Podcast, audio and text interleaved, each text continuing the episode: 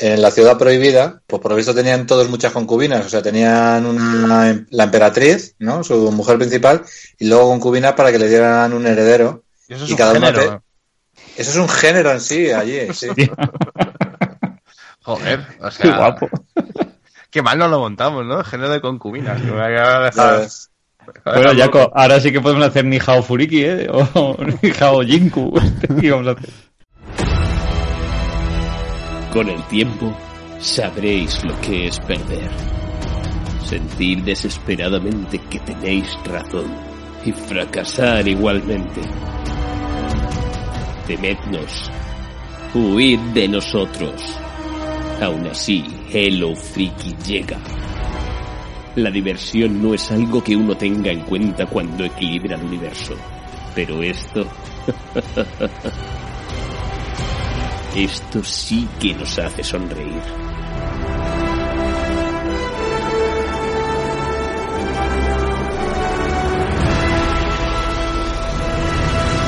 Hello Freaky Podcast.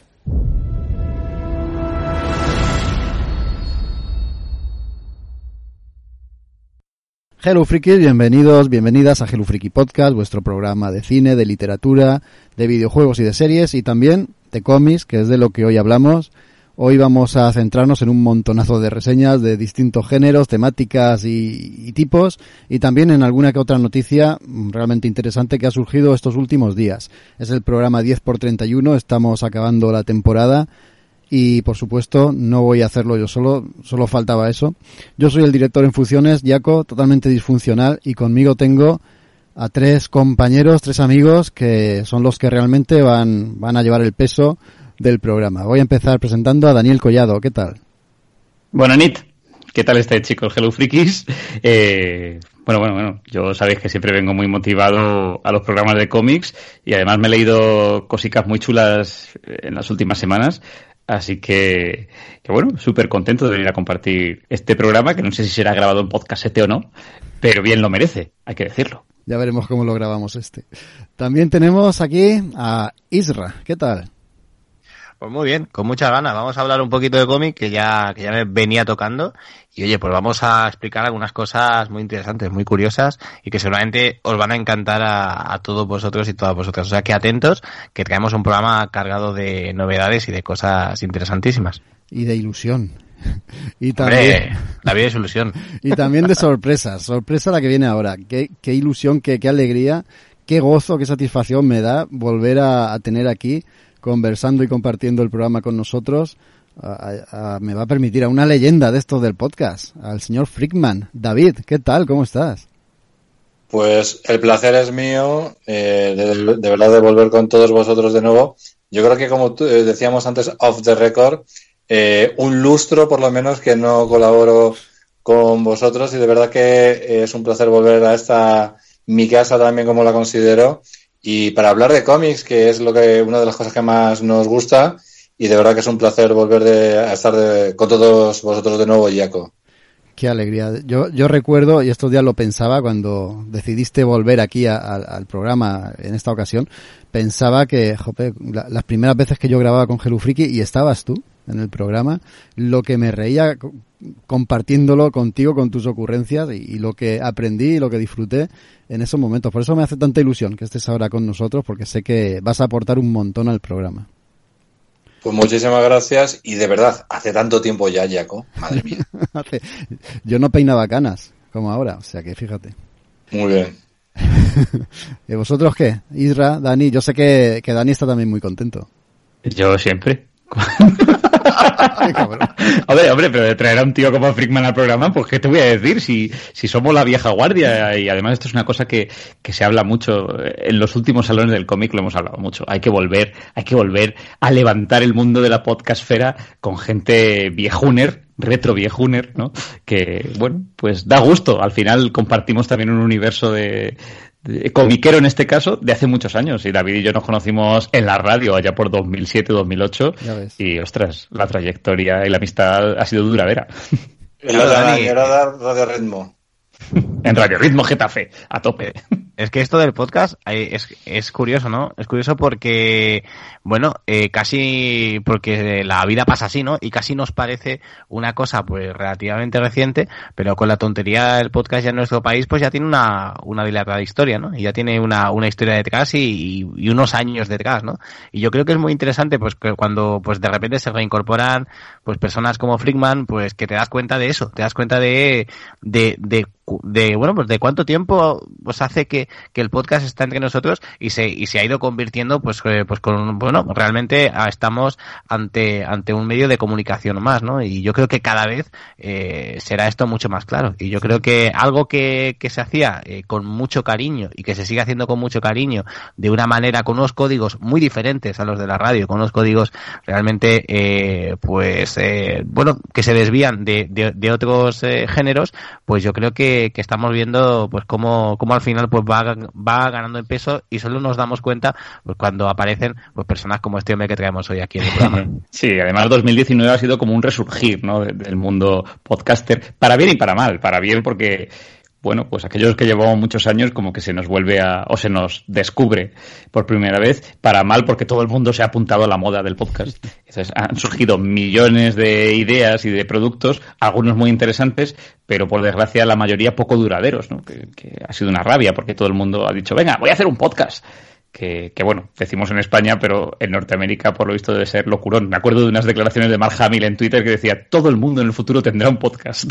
pues eh, camino de eso vamos, ¿no? Sí, vamos, y, y, luego es una pena porque ha habido, pues eso, programitas súper chulos con, con, gente muy dinámica, pero que no ha soportado, y de esto también hablábamos off the record, ¿no? Con, con David, lo difícil que es la recurrencia, el, el, trabajo que conlleva al final hacer estos programas de, de, de, varias horas de duración y semana tras semana. Hello Freaky yo creo que se merece un premio, yo siempre lo digo eh, llevo casi una década en este programa, con idas y venidas, pero, pero vamos, ahí lleva este programa funcionando mogollón de años. Madre mía, 10 años lleváis. Joder, yo fíjate que la parada duró 17 años y bueno, todavía terminó oficialmente en 2017, aunque hacemos algunos especiales de vez en cuando.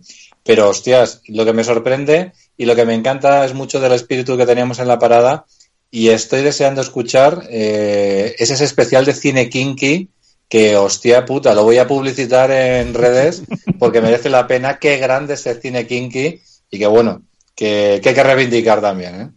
Di que sí, hay que reivindicar eso y los viejos podcasteros como nosotros, que lástima decir esto. Yo empecé escuchando podcast con la parada de los monstruos, ahí lo dejo todo pero no estamos aquí para hablar de podcasts antiguos, del futuro del podcast, etcétera, etcétera. Estamos aquí para hablar de cómics. El 10 por 30 de Hello Freaky Podcast dedicado a ese medio, al noveno arte.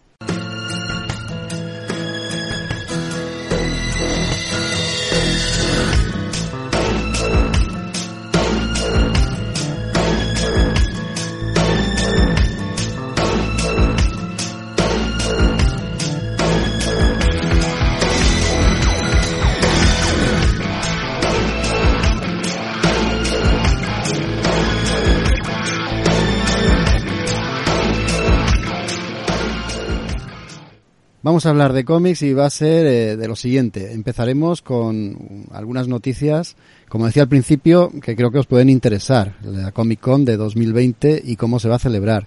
Una novedad que saldrá en agosto, que a los más eh, fanáticos del manga también les va a hacer mucha ilusión. Y luego iremos a por las reseñas. En esta ocasión y en este programa vamos a hablar de las siguientes. Harley Quinn, Cristales Rotos, Hablaremos también del murciélago de Álvaro Ortiz. Después eh, comentaremos y hablaremos del final de los muertos vivientes o de The Walking Dead en su nombre original. Seguiremos con La ciudad del atardecer, El país de los cerezos de Fumillo Kouno. Seguiremos con La cólera, un comicazo, ya lo veréis. Después eh, continuaremos con Ghost in the Cell, Standalone Complex. Seguiremos con Me estás escuchando y terminaremos con el especial 50 años número 0 de Doraemon. Canela, lo que tenemos hoy. Vamos a empezar ya con el programa y vamos a empezar hablando de esa 50 edición, la número 50 de la Comic Con de San Diego, que bueno, ¿qué pasa? Tenemos el coronavirus aquí eh, amenazando y condenando este tipo de eventos que no se celebren, pero la Comic Con o sus organizadores han decidido que no va a ser así. Aunque sea de manera virtual, aunque sea de manera telemática, van a ofrecer contenido, van a celebrarlo durante los días 22 al 26 de julio. Ofrecerán de manera pues, por streaming, como os podéis imaginar, totalmente gratuita y para todo el mundo, las conferencias, las tertulias, las masterclass, las presentaciones, etcétera, etcétera, que suelen hacer año tras año. Ahí estaremos nosotros, ¿verdad? Seguramente pendientes de, de todo lo que anuncien. Hombre, este año vamos a la Comic Con. Yo, yo estoy emocionado. Además es que me pareció genial, no sé si visteis el pequeño teaser tráiler, anuncio, promo que hicieron hace unos días que decían sin hacer cola, eh, sin problemas de aparcamiento, sillas súper cómodas para todas. Además podéis venir con vuestras mascotas. Y yo decía, la hostia, ¿no? Claro, es la Comic Con perfecta. Y además podemos ir desde cualquier sitio del mundo. Eh, es lo que toca al final. Este año otros eventos no frikis a los que yo eh, tengo ocasión de asistir relacionados con el marketing digital y demás, pues uno en concreto en Boston decían que no, que no, que no, pero evidentemente, pues eh, es que no podía ser de otro modo, lo han tenido que hacer virtual y con la Comic Con, pues oye, es una alegría. Eh, mira, aquí lo hemos hecho, eh, que ha sido con la Japan Weekend, me parece, hace un par de semanas y ha funcionado bastante bien, por lo visto. A 5 euritos la entrada, ha sido el primer fin de junio, ha tenido mucha gente conectada, charlas y demás, que es lo que nos gusta a nosotros. Súper interesante, sin que te moleste el de al lado. Y, no me refiero a Raúl Martín, eh, pobrecito mío, eh, soy yo el que le da el coñazo. Así que, no sé, es otra forma de, vivir la experiencia. Está claro que no es, bueno, pues hay eh, las cuatro dimensiones que te da vivirla pero, joder, tenemos el mejor acceso en muchos años que hemos podido tener a una Comic Con. Yo es que creo una cosa, y creo una cosa que pensando, porque el otro día Jaco en, en el programa de radio que, pues que tenemos, ¿no? Y que, en el que me ayudas con una sección alucinante, que haces, comentaste esto y, y, le empecé a dar vueltas, ¿no? Empecé a dar vueltas, bueno, la Comic Con Online, la Comic Con Online, y al final caí en la cuenta de algo que no sé si va a ser así, pero creo que con, con la tontería puede acabar siendo eh, comunicativamente o en lo que se refiere a, al, al, impacto que generen las noticias eh, que allí pues que allí sucedan, pues yo creo que puede ser infinitamente mayor, ¿no? Que el de otros años, porque por ejemplo, es decir, en mi caso, ¿no? Eh, pues no me hubiera planteado pues, nada más que al día siguiente pues leer algún artículo de, algunas de las novedades de la Comic Con y ya está.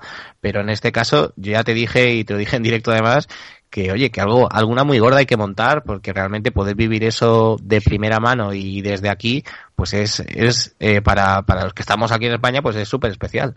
Claro, que siempre había además algún panel que medio lo sacaban online, pero no, yo el año pasado creo que fue cuando la presentación de la fase 4 de Marvel, eh, me tuve que buscar a un friki mm, de confianza entre los muchos que había allí en, ya no me acuerdo qué pabellón era, pues que lo estaba retransmitiendo con su, a través de su Twitter y demás. Y dices, bueno, esta es la manera que hay de verlo.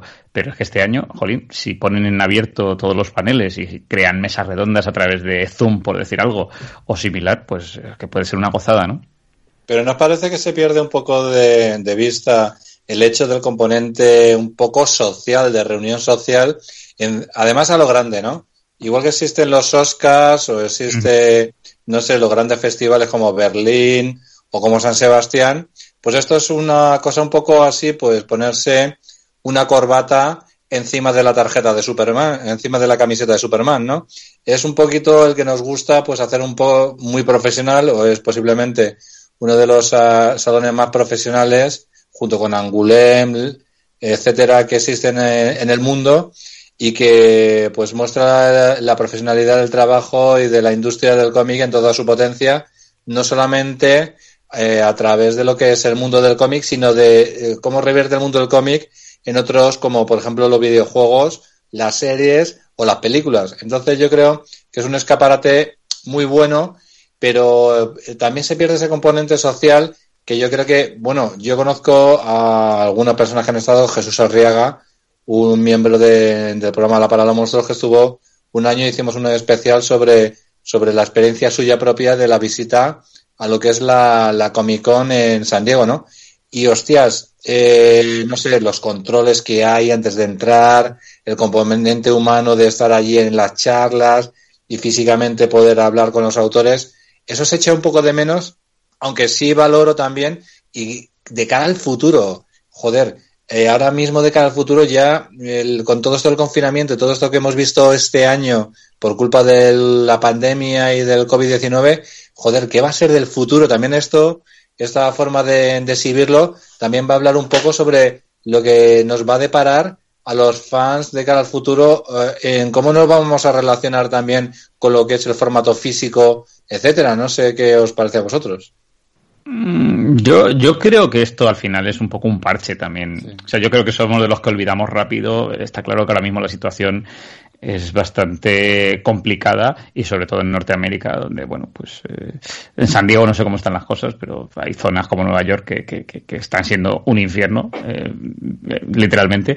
Eh, pero yo soy de los que piensan que esto tristemente se olvida rápido eh, y sobre todo cuando la gente piensa en ocio, eh, pues se puede poner un parche un año y es una solución temporal, pero si surgen medicamentos que puedan eh, ayudar frente a la lucha contra el coronavirus, si surgen vacunas, si surgen en cuanto se pueda, la gente se va a lanzar otra vez a, la masa, ¿no? A masificarse en discotecas, en eventos y, y en esta clase de macroeventos, porque bueno, a todos nos gusta al final eso, apiñarnos, ver frente a nosotros a los autores, a los actores, eh, a los directores a, incluso el olor a sobaquillo de este tipo de eventos nos gusta mm, absorberlo, ¿no? En persona.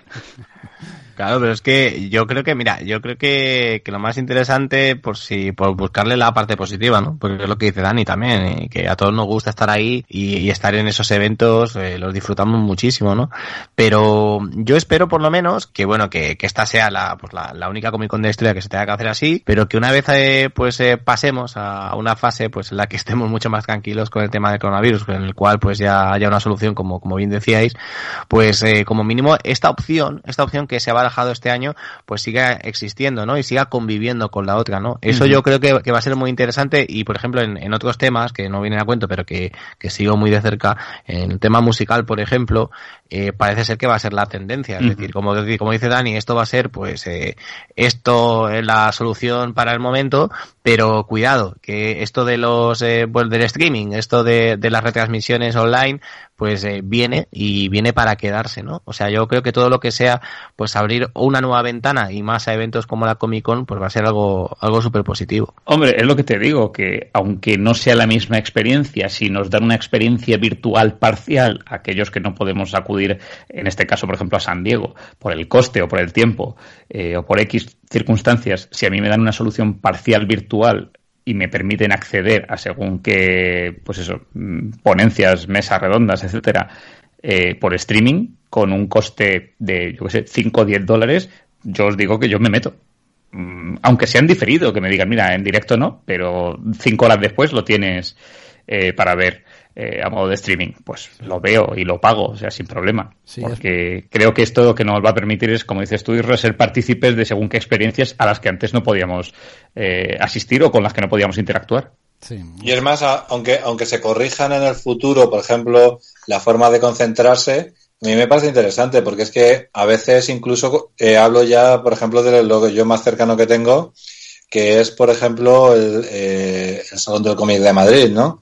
El, la Super Hero, ¿cómo se llama? Super Héroes Comic Con. La Héroes Comic Con, eh, sí. Pero si, por ejemplo, vas a Avilés, que es el, el, no es un salón, son unas jornadas, que es distinto y el trato es más cercano, no se le agobia el autor, te puede hacer una comisión. A mí me gusta más ese espíritu y si a un evento tan grande, tan bestial como es la Comic Con, pues lo acercas un poco más y restringes un poquito, aunque al final eh, todo es lo que tú dices también, se va a volver a masificar, pero espero que no tanto, espero que con este tema del coronavirus, pues con los controles y tal se, se pueda un poquito apaciguar y puedas disfrutar de una experiencia un poquito mejor combinada con la experiencia virtual, ¿no?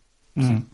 Yo creo que, que, ese es el camino. Lo estaba reflexionando mientras hablabais y, y por un lado pensaba que me extraña que, que, que, al fin y al cabo esto es un negocio, ¿no? Y cobran entrada, cobran por la fotito claro. de turno, por la comisión o por cualquier cosa.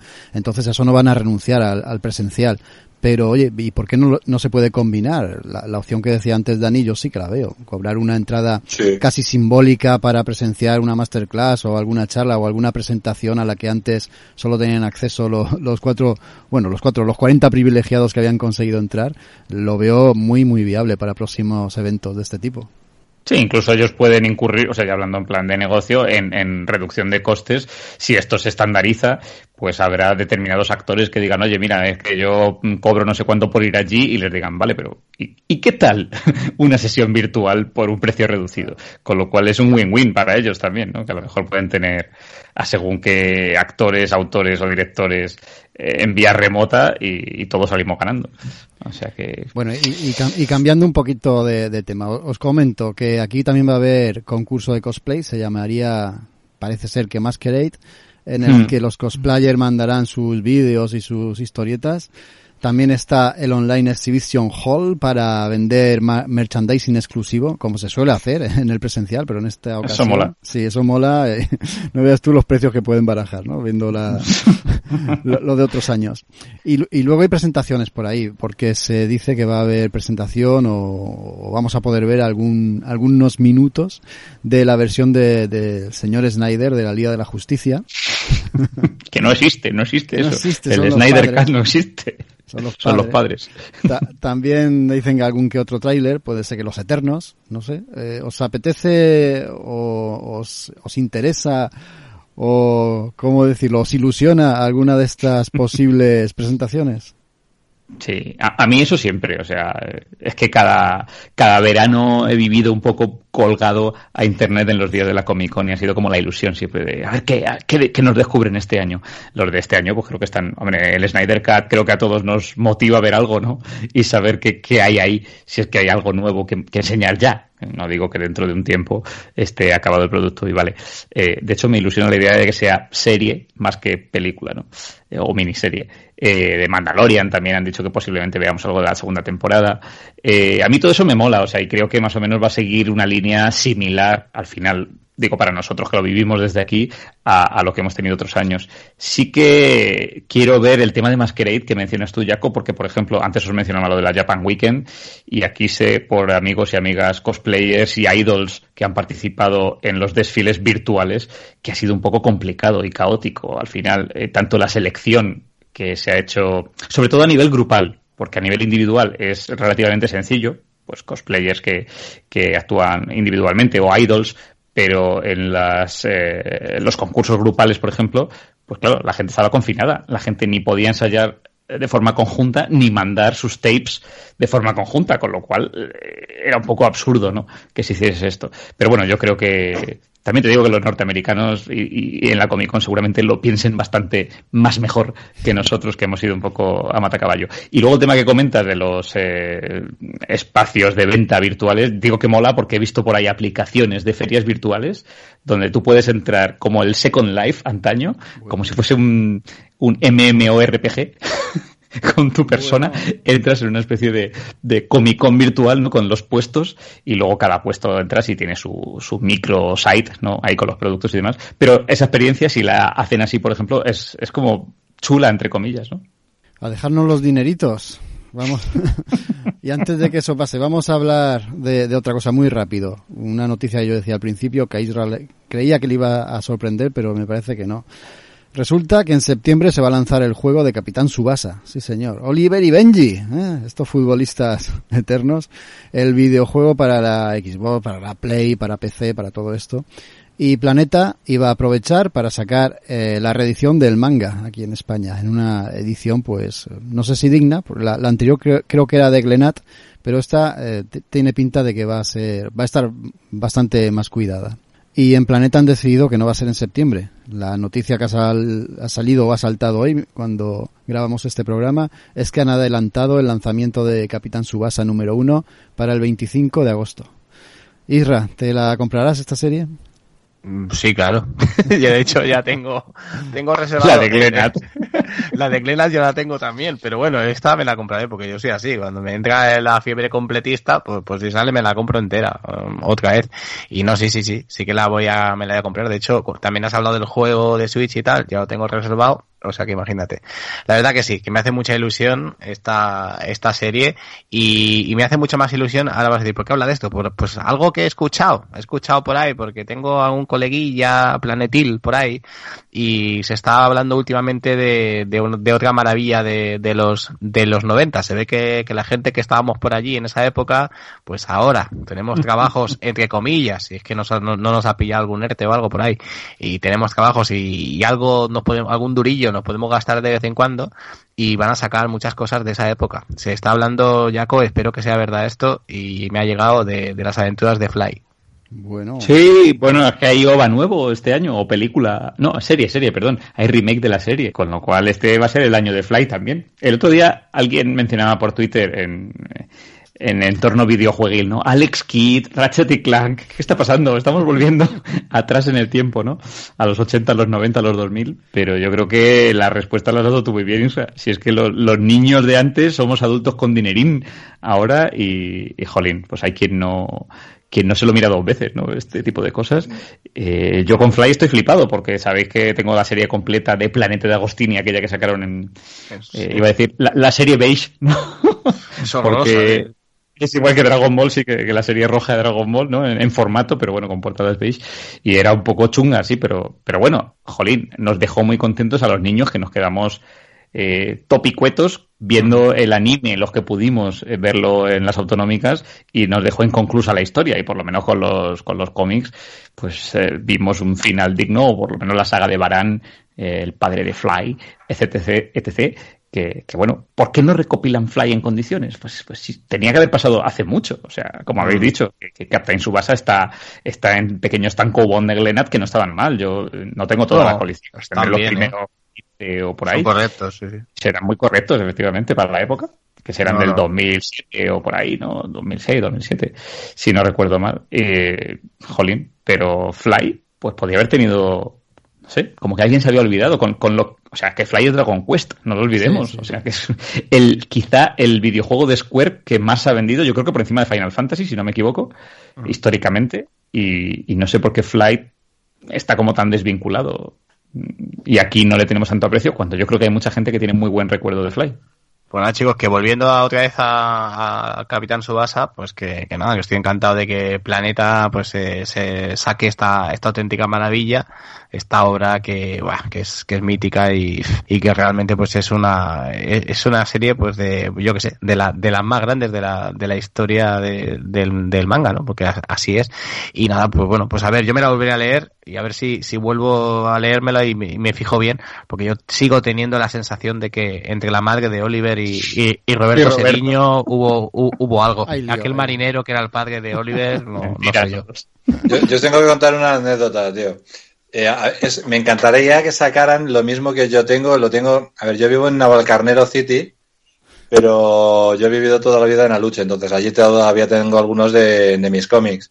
Tengo allí y de vez en cuando cuando veo, cuando, o sea, cuando voy allí lo veo eh, y me encanta repasarlo. Una especie, vosotros os acordáis de lo que sacaban antes la guía marca del fútbol, ¿no?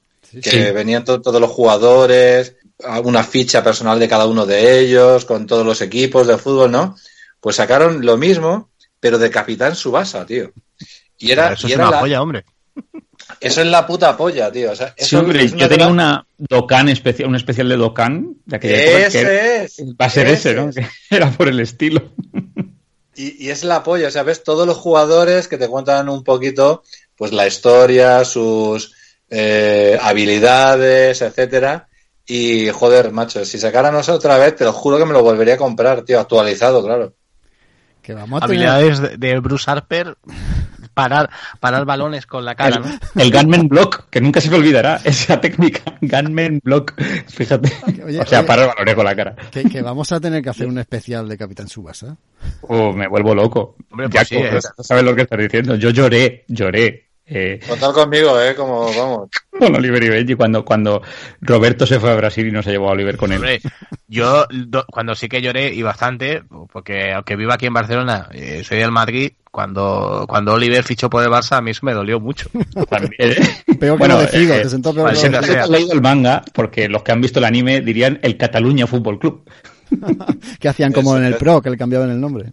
Es que no tenían los derechos, por lo visto, cuando hicieron el anime, no tenían los derechos de los equipos de la liga y tuvieron que cambiarlo todo. Había un jugador muy... El Castilla, el Castilla, sí. El Castilla, sí. Aquel jugador tan bueno que era Fago.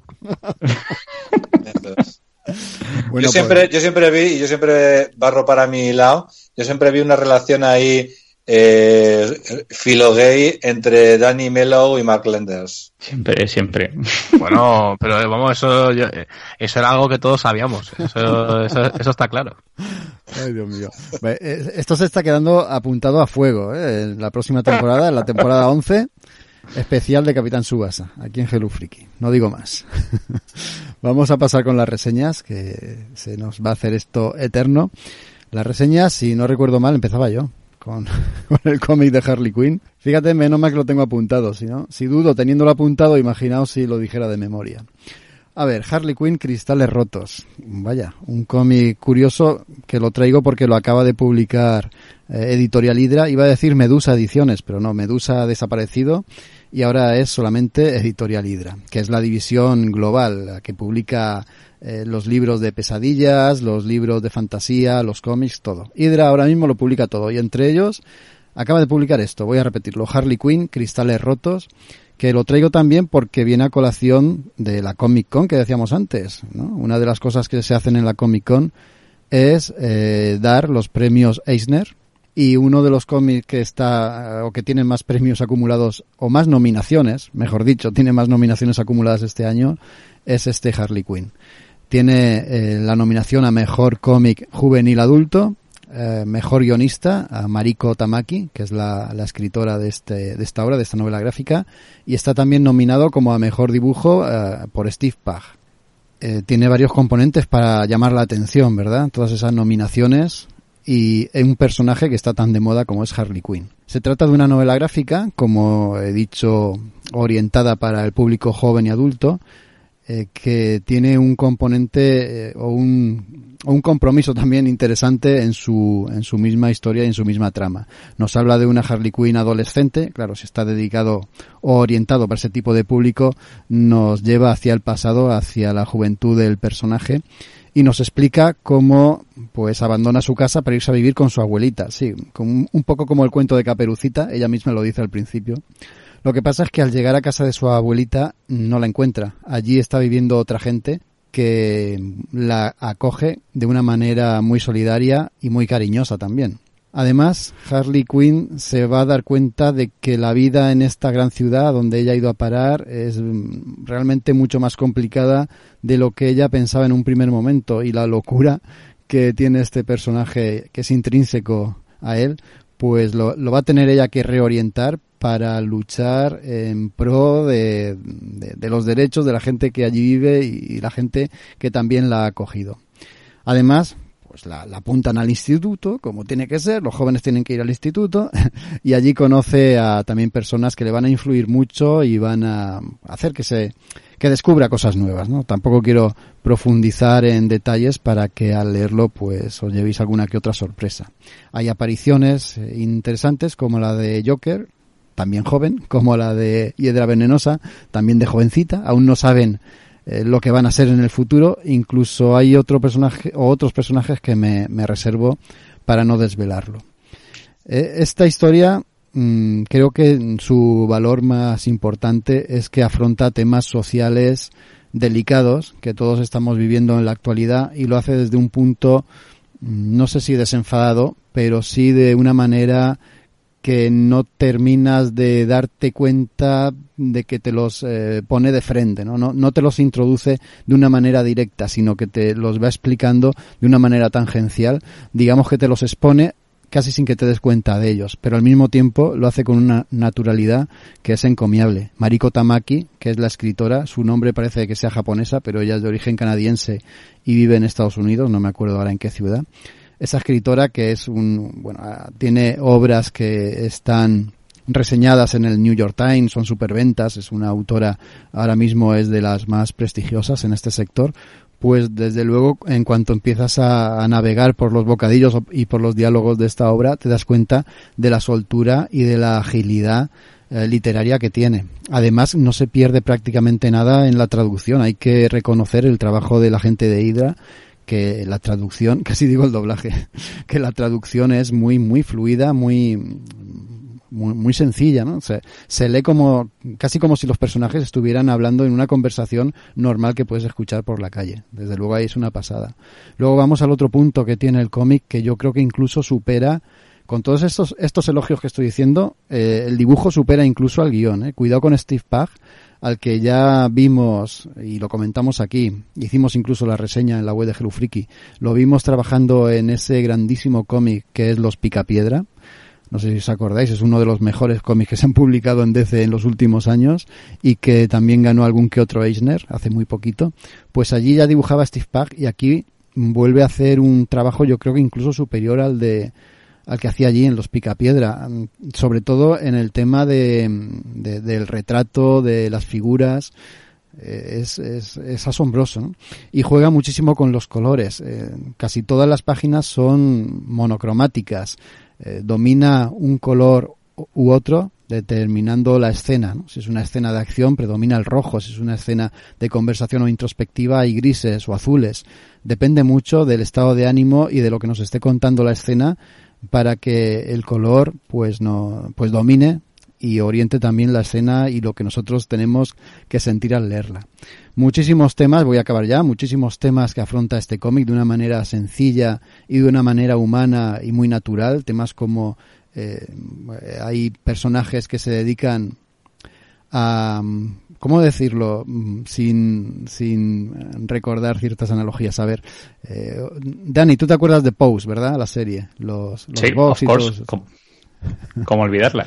Bueno, los pues, Vogue, ¿no? Sí, sí, el Vogue, ¿no? Como bailaban el Vogue. Sí, los Ball, sí. Los Ball, exacto. Eh, pues aquí hay personajes que se dedican también a ese tipo de cosas, eh, están en ese colectivo, tienen luchas similares y, y como digo, eh, si en la, aquella serie estaba muy bien traído y se tocaba con una naturalidad y con una sensibilidad realmente digna de mención, aquí se hace lo mismo. En este cómic se hace lo mismo, pero cobra mayor valor cuando entendemos y comprendemos que el cómic está orientado a este tipo de público más juvenil. Quizá eh, a muchos de ellos no les haga falta conocer o, incorporar de una manera así de natural este tipo de cosas, pero a otros igual sí. Y yo creo que este cómic ayuda mucho y aporta mucho de verdad que lo recomiendo si tenéis eh, en la familia o algún conocido que, le guste un poquito los cómics y queréis regalarle o recomendarle algo interesante que no solo sean peleas y, espectacularidad visual, esto también aporta y rellena y llena. Eh, muy, muy recomendable este Harley Quinn Cristales Rotos. Hala, qué rápida ha sido mi reseña. ¿Alguna pregunta? Pues tomo nota porque la verdad que me interesa mucho. Yo creo que Harley Quinn es un personaje muy interesante y si es desde una perspectiva, sobre todo, no sé si se puede hablar de precuela, ¿no? En este caso. Sí, sí se puede, eh, se puede. Sí, sí. Pero además a mí me interesa mucho las historias no tanto de orígenes, porque yo creo que esa la tenemos más que manido, ¿no? El origen de, de Harley Quinn, pero sí cómo se forma una persona, ¿no? En su juventud y adolescencia y quizá podemos entender mejor quizá el futuro de ella un poquito entendiendo su pasado, ¿no? Pues aquí lo tienes, exactamente es eso. No es el origen, es un poco su formación, no su paso de niña a mujer, porque aquí ya sale siendo, siendo adolescente y, casi una mujer, pero sí la formación de, de, su personalidad tan, tan, tan pintoresca. Un poco te explican ese, ese origen o esa predilección por el tema de los arlequines y, toda esa locura, ¿no? Como, no es que, no es que le venga de aquí, sino que aquí se le afianza y además también su condición sexual todo eso que ahora está muy explotado en, en, la corriente eh, normal del universo convencional de DC, aquí es cuando se origina y cuando se afirma. Seguimos. Eh, Dani, el murciélago de Álvaro Ortiz. Dale. Te iba a decir, ¿seguimos con el universo DC? Pues en cierto modo, ¿no? Un poco.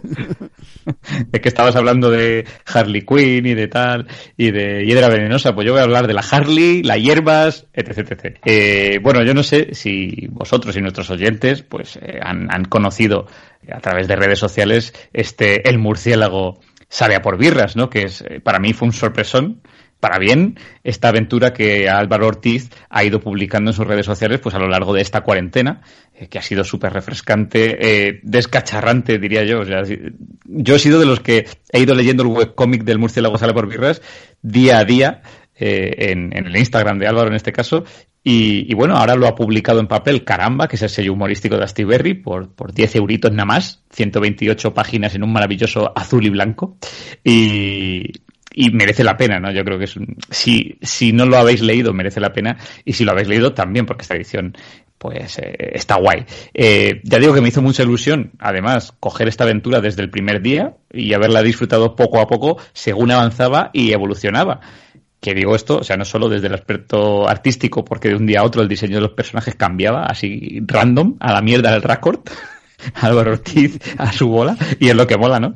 Eh, pero bueno, esta aventura, o como lo bautizó Álvaro, este serial en viñetas hecho con amor y prisas por el Álvaro, pues, pues ha sido muy guay, ¿no? Y, y yo lo, lo, descubrí porque precisamente, eh, bueno, ya sabéis que hace algún tiempo analizamos por aquí Viajes, que era ese, más que cómic, ese diario visual que creó el autor con bocetos de cositas que iba viendo en sus viajes y que fue la última publicación que hizo Astiberri de, de suya, ¿no? De Álvaro. Y bueno, ese día también hablamos de, de cenizas con Raúl Martín, que se había leído cenizas, murderabilias, rituales.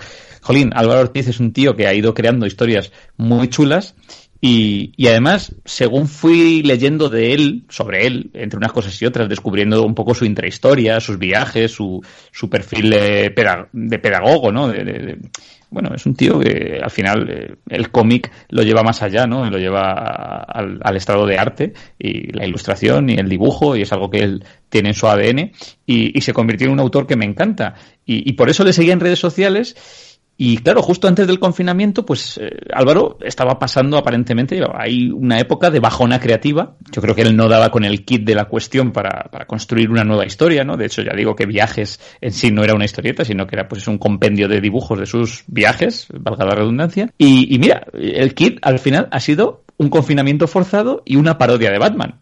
Porque eso es un poco eh, lo que es este murciélago, ¿no? Yo no sé, de hecho, hasta qué punto Álvaro tenía concebidas las aventuras del Murci, como, como lo llama en sus historietas, o si han cobrado vida propia y crecido por sí mismas un poquito. Yo creo que esto arrancó, y de hecho él lo comentaba en una entrevista, ¿no? Que, que quería, su intención era relatar sketches en forma de videollamadas entre superhéroes confinados, pero, pero bueno, Álvaro al final pensó, a la mierda el confinamiento, vamos a, Batman no se quedaría en su Batcueva, vamos a sacarle de ahí, ¿no? Y, y sea como fuere, pues al final todo este batiburrillo de ideas pues, ha tomado forma para contarnos las desventuras de Bruce, así, tal cual, B-R-U-S, Bruce, un millonetti, hijo de kinkis de día y superhéroe de noche, que aburrido por el confinamiento, ¿no? Y ante la reducción de crímenes eh, en su ciudad, pues decide salir a la calle porque él lo único que quiere es una birra. Pero claro, en su mansión no quedan. El Alfredo no le proporciona ninguna. El Rubén, que es su sidekick de confianza, pasa de él, prefiere jugar al Animal Crossing o ligar por Tinder con la gata. Y a la gata, por cierto, la visita también Bruce, pues por aquello de, de, del fornicio, vamos a llamarlo así. Y entre tanto, pues tenemos los casos del comisario Pérez, una visita al asilo Arcada, una pelea con el supermotivado, un trío muy guay con la hierba y Killer Lagartijo, que es buenísimo ese Killer Croc mexicano, güey, que, nos pone, claro, con, su cerveza, que son colonitas, que eso no le convence tampoco al murciélago. Y en fin, es un no parar, ¿no? La, aventura, cada día pues había una serie de páginas eh, a cada cual mejor y más divertida, y además la historia iba evolucionando con su, con su trama y todo, ¿no? Y, el caso es que Bruce no consigue su birra. Pero además, eh, bueno, además de estas evidentes referencias al universo de Cero, pues eh, tanto al universo en papel como al fílmico, porque hay, hay referencias a Batman V Superman y demás. Bueno, aquí hay de todo lo demás. O sea, no queda títere con cabeza. Tenemos todo lo relacionado con el confinamiento, ¿no? Desde señoras mayores, balconazis, eh, que, que, se enfrentan al murciélago por estar en la calle, el jodido, eh, a referencias a Tiger King, que ha sido también un poco la, bomba de Netflix de, del momento. Eh, se habla del pangolín. Hay un episodio dedicado en concreto solo al test de Bechdel, test de Bechdel check. Este cómic cumple con el test de Bechdel y incluso aparece por ahí Ramses Mandias con su plan maestro, ¿no? Así que, bueno, yo creo que el murciélago sale por birras, lo que comenzó un poco como una broma eh, pues ha ido muchísimo más allá de la parodia y al final se ha convertido, pues eso, en una divertida aventura original, vaya Álvaro Ortiz. Y bueno, lo que os decía antes, el que se haya leído el webcómic y diga, eh, pero ya me lo he leído, pues yo creo que el aliciente de esta versión en papel, además de que es táctil, uno lo puede tocar y oler y todo, está guay, la tinta, pues eh, no es tal cual lo que hemos visto en Instagram. Tiene sus mejoras, se la ha estado currando Álvaro ahí un poquito, para que, oye, pues eso, las tintas en azul que os decía antes, pero además tiene sus sombreados, sus tramas, alguna página extra y es, eh, como dice el Gloria Bendita, esta historieta narrada con la soltura de un dios de la viñeta y, bueno, un tío con gran capacidad de síntesis en el dibujo. Así que lo que hemos dicho, una broma que evolucionó en un muy recomendable TVO que también mola, yo creo que va a ser, entre comillas, histórico en el sentido de que ha sido fruto de una época que no olvidaremos en mucho tiempo. Y, a mí solo me queda una pregunta. Seguro que tú, Jaco, eres de los que me sabe responder estas cosas. ¿Cómo va a afrontar DC el tema este de la parodia? Porque yo creo que son muy tiquismiquis con su propiedad intelectual y claro, aquí a lo loco, Álvaro Ortiz, a lo loco, ahí venga, personajes a, saco. Sí, era una de las cosas que me está viniendo a la cabeza. ¿Esto lo sabe DC? Eh, claro, es que yo qué sé, o sea, aquí en España se ha hecho un Dragonfall, pero no va a venir Toei o Akira Toriyama a decir, oiga, oígame usted, qué cosa bizarra habéis hecho con mi historia y mis personajes, pero DC sabemos que es un poco puñeterita con esto, entonces... te lo iba a decir, Warner eh, aquí no se anda con tonterías, fíjate lo que le pasa al Valencia, que creo que aún están ahí con litigio. Sí, es que me acordé de eso, efectivamente, del logo de Batman, ¿no? y el murciélago del Valencia.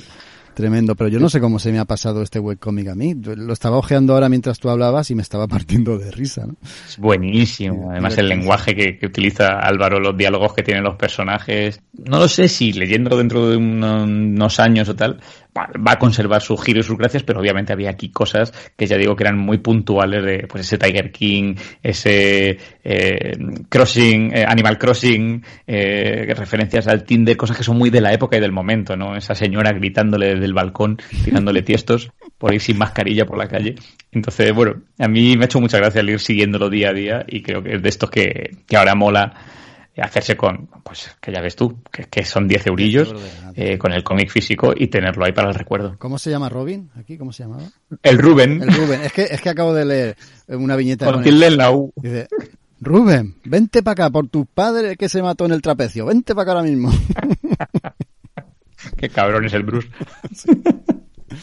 Pues cuando veas al killer lagartijo, vas a flipar. Apuntadísimo el murciélago. Hay, muchos penes, no lo he dicho, pero se ven muchos penes. Otro aliciente más. Otro aliciente. ¿Qué os parece si pasamos al siguiente? Este también lo he leído yo. David nos va a hablar del final de The Walking Dead, los muertos vivientes. Pues la verdad que he sorprendido muy gratamente. Yo la verdad que, joder, después de no sé cuántos años ya eh, y creo que son 30, ¿no? Los volúmenes, ¿no? Que, se han publicado. 32, macho, 32. 32, o sea, es que, es que después eh, hemos sufrido, ¿no? Después de, de algunos que empezamos la serie la dejamos porque difería bastante del espíritu creado por Robert Kirkman. Yo creo que el propio Robert Kirkman también tenía pensado más o menos eh, terminar la serie y hacerlo por todo lo alto y hacerlo con un sentido lógico y coherente, no lo veía yo nada fácil, ¿eh? Pero debo decir que lo ha logrado. Joder, es que es difícil, ¿eh?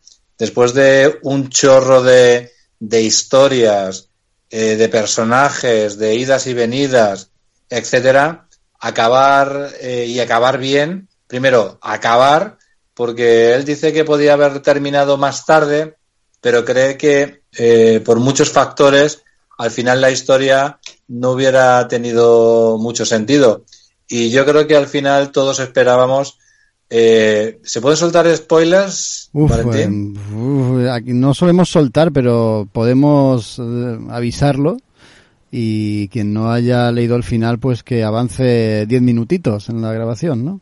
Venga, dale. Bueno, el único, el único spoiler que voy a soltar es que muere alguien importante, ya está. Y hasta ahí, hasta ahí digo.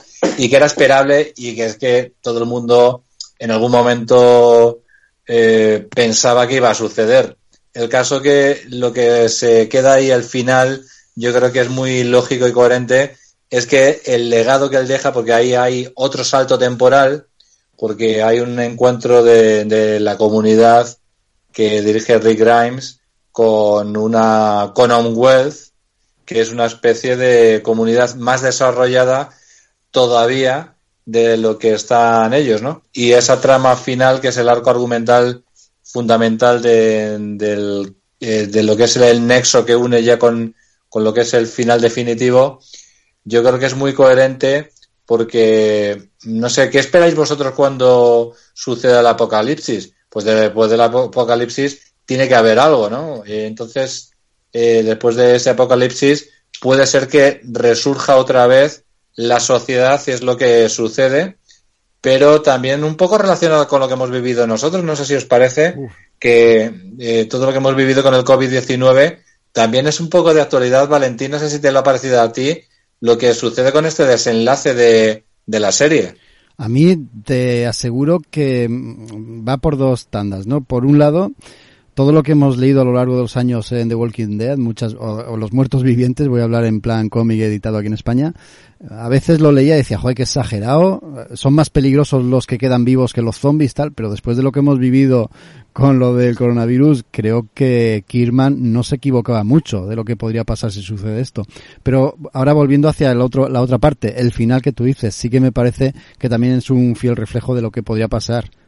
Sí, está claro porque eh, es curioso como uno de los personajes principales, eh, pues dice, ¿no?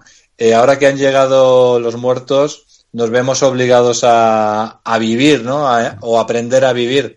Y eso es un poco lo que logran los personajes, ¿no? Cada uno, no voy a hablar ni, ni hacer spoilers de lo que pasa cada uno, pero al final lo que hay es un salto temporal de, de bueno, de esa reunión con la, Commonwealth que se supone que se, que se lleva a cabo. O sea, es que tampoco adelantamos nada de los que llevan el cómic muy, muy leído al, hasta el final. Y que, qué es lo que sucede ¿no? en el futuro en una sociedad que vuelve un poquito a las bases, ¿no? a, las, a las raíces, una sociedad un poco más, más pura y que, que, bueno, que es también un poco lo que hace reflexionar eh, todo lo que estamos viviendo, lo que está pasando, eh, volver un poquito a las raíces y a esa sociedad un poquito más original, más básica, más rudimentaria, pero a la vez también eh, con los valores, ¿no? Un poquito más, más sanos. Y yo es con lo que me quedo. Es que, joder, no me quiero meter mucho porque tampoco quiero spoilear mucho. Es complicado. Es complicado, ¿no? Esto. Sí. Sí, Así que no, no sé. digo de- habla- a- hablar del final de, de- de la serie y de la saga eh, esquivando los spoilers es muy complicado. Y bueno, no sé con qué te quedarás tú, pero yo me quedo con ese, con ese adulto eh, hijo de, de Rick Grimes, eh, pues mm, yo creo que está muy, muy bien traído, ¿no? Y los personajes, o sea, ese Carl adulto casado con, no voy a decir quién tampoco, y con una niña, y que es el reflejo de, de lo que nos puede pasar a todos, ¿no? Cuando llegamos a cierta edad. Yo creo que en esa época él tendría unos 40 años más o menos y al final pues se, él se ve y se abraza a su esposa y dice, al final lo, hemos logrado, no, creíamos que íbamos a ser capaces, pero esa, esa reflexión de, de llegar a la meta, haberla cumplido y, a pesar de, de los sinsabores y el sabor agridulce por cosas que pasan con otros personajes también del pasado, pues en un juicio que tiene lugar eh, y, y al cual acude como ya eh, jueza, no, no se llama a sí misma Yami Chon, ¿no? Sino por su nombre de, de pila como, como abogada, que no, no me acuerdo ahora mismo cuál es. Y, y bueno, lo que tiene lugar en ese juicio por un, por un acto que tiene. Es que no puedo hablar más, no me tiras de la lengua. ¿Cómo, ¿Cómo te entiendo, David? ¿Cómo te entiendo? Tienes que estar sudando ahí como un gorrino. Claro, es que, es que está muy bien traído todo. O sea, en resumen, y sin entrar mucho en detalle, está muy bien traído, está muy bien finalizado, y en mi opinión es una obra, es una obra maestra de principio a fin. Esta obra larga, de las más largas que, que he podido tener cualquiera de, de las obras que he seguido, y que tengo en mi colección y que estoy orgullosísimo de haberla seguido hasta el final y no sé tú qué opinarás, pero para mí el final es maravilloso. Sí, yo coincido contigo. Es una obra muy extensa, son 192, 93 o 94, no recuerdo ahora números. Eh, Kirman quería llegar a los 300, pero sí que es verdad, y en la nota final él lo, lo deja escrito, se dio cuenta de que alargarlo más no tenía sentido. Ese era el final que él había pretendido llegar con 300 números, pero habían llegado antes. Pues vamos a acabarlo aquí. Además, eh, siendo fiel al espíritu de la serie, que te daba sorpresas y giros inesperados, el final llegó también de manera inesperada.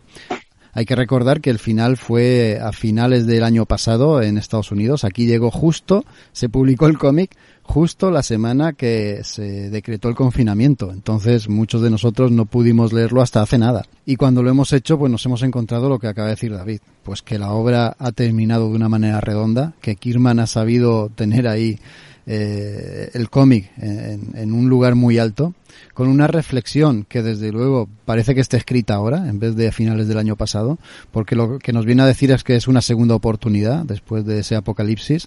Hay un epílogo, que es lo que David eh, ha intentado hablar, esquivando spoiler ahí como un jabato, y ese, ese epílogo transcurre en el futuro y nos deja muy claro que sí, tenemos una segunda oportunidad y en nuestras manos está el ser mejores, el ser peores o el ser iguales, que tampoco es bueno.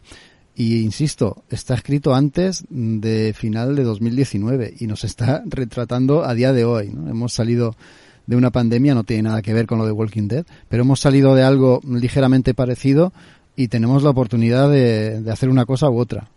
No sé si es visionario este hombre, pero desde luego lo que sí es es un grandísimo guionista que, que ha hecho una serie, coincido contigo me parece redonda, me parece maravillosa y que leída de principio a fin y una vez que la acabas, que quedas con un, una sensación de satisfacción realmente importante. Y también de decir adiós a la familia, ¿no?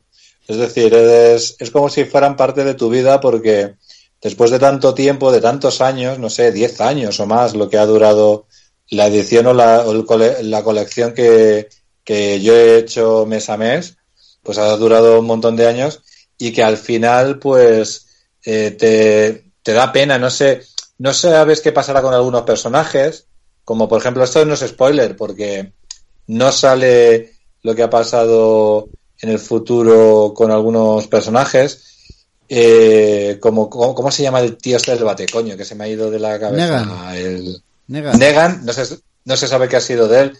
Yo espero cosas como en el futuro, por ejemplo, eh, algún alguna serie paralela, ¿no? Con el, en ese mismo universo, pues estaría estaría bien con personajes como Negan, por ejemplo. No, no sé, quizás sí, pero quizá no, quizás este también sea hasta cierto punto romántico el, el, dejarlo así, ¿no? Con los puntos suspensivos. Hay una viñeta en el que no te sale nada de Negan, pero sí te dice más o menos dónde está. Eh, no sé si te acuerdas, ¿no? Eh, es un sí, plan, sí, eso si te es. acuerdas, pero no te explica nada, efectivamente. Y hay otros, bueno, la mayoría, te los muestra con una sencilla viñeta. Están aquí, están allí, o están haciendo esto, o están haciendo esto otro. El resto, imagínatelo. Me parece una, una auténtica pasada. Además también, no sé tú qué opinas, ¿no? en el dibujo de Charlie Adler se ha mantenido firme durante tantísimos números y tantísimos años y no ha desfallecido, no ha mostrado agotamiento en ninguno de los números, incluso yo iría un poco más allá. Los últimos, en los últimos tiempos, desde que incluso que está lo, el tema este de la Commonwealth, eh, el dibujo se ha vuelto más detallista, más, más minucioso, con viñetas más pequeñas, con una narrativa más, más compleja incluso, ¿te parece? Claro, además, yo creo que por el ánimo también, de, lo decía, lo decía también Robert Kierman en la dedicatoria, que, que sobre todo el peso de, de lo que es la imagen, de cómo se imaginaba él a los personajes y cómo evolucionaban, eh, mucho de la importancia ha sido de los lápices también de, Charlie Adler y que por cierto tienes tú toda la razón. Yo creo que querían terminar a lo grande y hacer un, un arte final porque no es fácil cumplir todos los meses y, y además hacerlo bien. Y joder, lo, es que lo han hecho, lo han hecho perfecto, han hecho un, un trabajo soberbio y de verdad que yo estoy orgullosísimo de haberla seguido hasta el final y no sé que si habréis seguido vosotros la serie o no, yo no la he seguido desde hace muchas temporadas, desde que se separa a partir de la cárcel y todo eso, pero no sé por dónde irá ni qué es lo que pasará, pero no creo que acabe ni medio bien comparado con cómo ha acabado esto por, todo lo grande. ¿eh? No, no, no, no, no se va a parecer en nada porque hay personajes eh, importantísimos en el cómic que ya han muerto en la serie. Yo la dejé de ver hace dos temporadas. No me terminaba de desagradar, es cierto, pero es que el cómic está tan por encima que no, no podías más que compararlos y siempre salía perdiendo la serie y terminabas desalentándote. Mira, eh, David, yo con todo el mundo que he hablado y mm, que han leído los últimos números y que han seguido la serie entera, todos coinciden en esto que estamos diciendo tú y yo. Todos están súper contentos, todos están maravillados y, flipando con ese final y, con ese epílogo que termina de redondear un, un círculo perfecto. Es una grandísima obra. ¿eh? Por otro lado, eh, Kirman suele hacer este tipo de cosas, desde luego.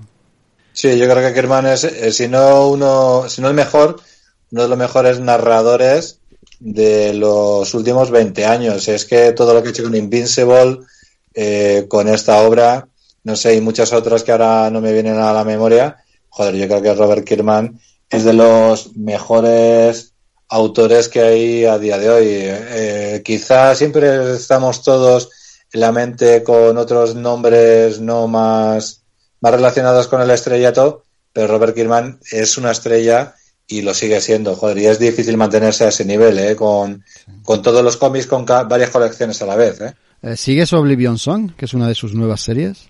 No, no la sigo, pero pues, eh, te oigo. Pues eh, apúntala, apúntala y no la pierdas de vista porque es una mucho más que digna sucesora de este de Walking Dead. Oye, pues sí, sí, tomo nota porque ahora estoy huérfano de historias buenas como esta y tomo, tomo, tomo nota porque desde luego la necesito. Perfecto. Eh, ¿Queréis preguntar algo? Dani, Isra. No, yo te iba a decir, a mí me queda mucho para llegar al final de Walking Dead, pero claro, esto ya es un aliciente, porque yo creo que uno de los temores que teníamos era cómo acabar a Kirkman todo esto, ¿no? Y, claro, habiéndoos escuchado a vosotros, eh, primero, mmm, hypeados estamos, obviamente. Totalmente. pero, pero segundo, cuando uno sabe que algo acaba dignamente, y incluso esto va más allá de lo digno, ¿no? Y que estáis contentos con ese final, pues, pues dan ganas ya de ir completando lo que queda de la serie.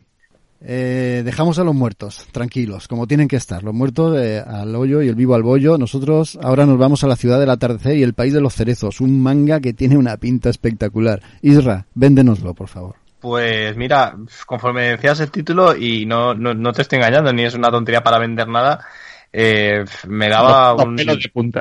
Me daba, no, no, los pelos de punta, un escalofrío total porque, jope, eh, hay cosas que, bueno, hay cómics, hay mangas y, y, luego hay una tercera cosa que son esas obras que te tocan, ¿no? Y que te, y que te dejan, pues más de un día pensando y más de dos y decir, uy, pero, o sea, lo que acabo de leer realmente, ¿qué es, no? Y, y esto es una de, es una de esas historias, ¿no? Tenemos un, un manga muy curioso porque eh, tú fíjate si, si estamos ante un manga eh, necesario y un manga de, de aquellos que, que, hay que tener, pues que es de las esto se esto pasa en este país España muy pocas veces, o sea que, que se reedite una obra es algo bastante raro, o sea si no suele funcionar la primera vez, eh, rara vez hay una segunda. Y solo sucede en casos pues casos muy especiales. Y estamos en un manga que se, que se editó con Glenat eh, ya hace algunos años se, se, editó con Glenat en el, en el 2007 y se ha vuelto a editar, se ha vuelto a editar con una, una editorial que me encanta cómo está haciendo las cosas también. Una de estas editoriales, bueno, pues no sé si decir nuevas, porque ya tiene unos, bueno, un tiempecito, pero que realmente pues en los últimos años están dando mucho que hablar. Esta editorial es, Kodai, ya os traje el tomo de Echoes de hace un, pues algún, unas semanas que hablamos de él, y ahora pues nos traen este La ciudad al atardecer, el, el, país de los, de los cerezos de Fumillo Kuno. Y es una obra, eh, pues mira, para que lo entendáis, esta autora pues, se, se, ha dejado el, el, el, corazón y lo ha dejado aquí en esta, en esta obra, ¿no? ¿De qué nos habla? Pues mira, nos habla de algo, eh, de algo muy, muy interesante de algo que, que, así de entrada pues vais a decir, guau, es que esto se ha explicado mucho, y, y puede ser.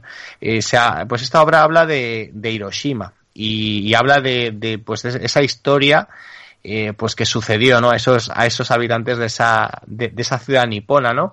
¿Y por qué habla de esto? Pues habla básicamente porque esta, esta, esta autora nació en Hiroshima y su familia pues era de allí también, ¿no? Entonces pues su, su editor, tal como nos narra ella en unas notas que, que, aparecen, pues, eh, pues su editor le dijo, oye, pues ¿por qué no haces una historia o un par de historias acerca de tus vivencias en, en Hiroshima o, algo que tenga que ver con, con todo esto, ¿no? Y lo interesante es lo que nos narra, ¿no? Cómo, eh, pues hablar de eso no es que no sea fácil, es que nunca lo había hecho porque era algo que ella intentaba evitar a toda costa. Y me gusta, ¿no? Yo me he leído muchas obras relacionadas con, con el impacto de, de, la bomba y me leí incluso pues aquel mítico manga llamado Hiroshima, que es, eh, es durísimo. Pero en este caso, pues tenemos algo mucho más contenido, pero que para mí, pues, te, pues toca muchísimo, ¿no? Lo que explica. Porque habla de, de algo que quizá fue mucho peor que la bomba. Y la bomba fue, pues, pues tuvo muchas muertes, pues, eh, relacionadas, se murieron muchas personas y hubo, pues, un drama enorme. Pero eh, este manga nos habla del sufrimiento posterior a la, a la, a la bomba nuclear, ¿no? De, de, cómo eh, pues se produce eh, pues, eh, pues unos dramas posteriores y una estigmatización de toda esa población y de eso habla pues de una manera muy sincera. Nos narra en, tres pequeñas historias eh, nos narra pues la vida eh, de una familia en, en varios momentos de, la historia. Pues tendríamos eh, diez años después de, la bomba eh, tendríamos pues eh, algunos momentos eh, posteriores y unos momentos pues, eh, pues actuales entre comillas decimos actuales, pero pues probablemente estemos hablando de los 90 o los 2000 como mucho. Y claro, pues, eh, claro, ¿de, ¿de, qué nos habla? Pues nos habla de algo tan sencillo como que eh, eso nunca se va a poder superar. Eso es algo completamente eh, poco superable por personas como, como la misma autora, que estoy seguro que, que aparece en las páginas con alguno de, bueno, con alguna de, de las protagonistas que aparecen, ¿no? Eh, pues nos narra, pues, cómo esas personas que, que vivieron eso, pues muchas veces son rechazadas de alguna manera o, o, no sé, hay un momento, lo tengo que decir aunque sea un poco spoiler, me da igual que explicarlo, hay un momento en que eh, pues aparece la historia de una chica que vive pues eh, vive muy de cerca todo eso de la bomba y es, es la es realmente la única pues que sobrevive no en su familia. Y un chico se la acerca porque realmente pues siente atracción por ella y, y decide que se quiere casar. Claro la reacción de la madre de ese chico es directa, es decir, no, no te cases con ella porque pues viene con, con todo eso, bueno, con todo ese drama adosado a ella, ¿no? Ya no solo el drama psicológico, sino hay que recordar que existen pues también algunos dramas genéticos, ¿no? Que sufren estas personas. Y, y se narra así, se narra como de una manera completamente arbitraria, pues alguien decidió que estas personas eh, siguieran estigmatizadas pues durante siglos, porque hay que recordar que los efectos no dejarán de estar presentes en todas estas generaciones durante siglos, ¿no? Y nos habla de eso, de, de cómo vivir la vida de cada día, cómo eh, seguir adelante, sabiendo que eh, de alguna manera, pues tu, tu familia o tus antepasados vivieron algo así y que tú de alguna manera, eh, aunque pues seas un ser único, ¿no? Como supongo que es la autora y así se ve, pues tengas dentro de ti misma pues todo ese horror. Es decir, tú no estarías aquí si no hubiese sido por algo como por, por, por algo así.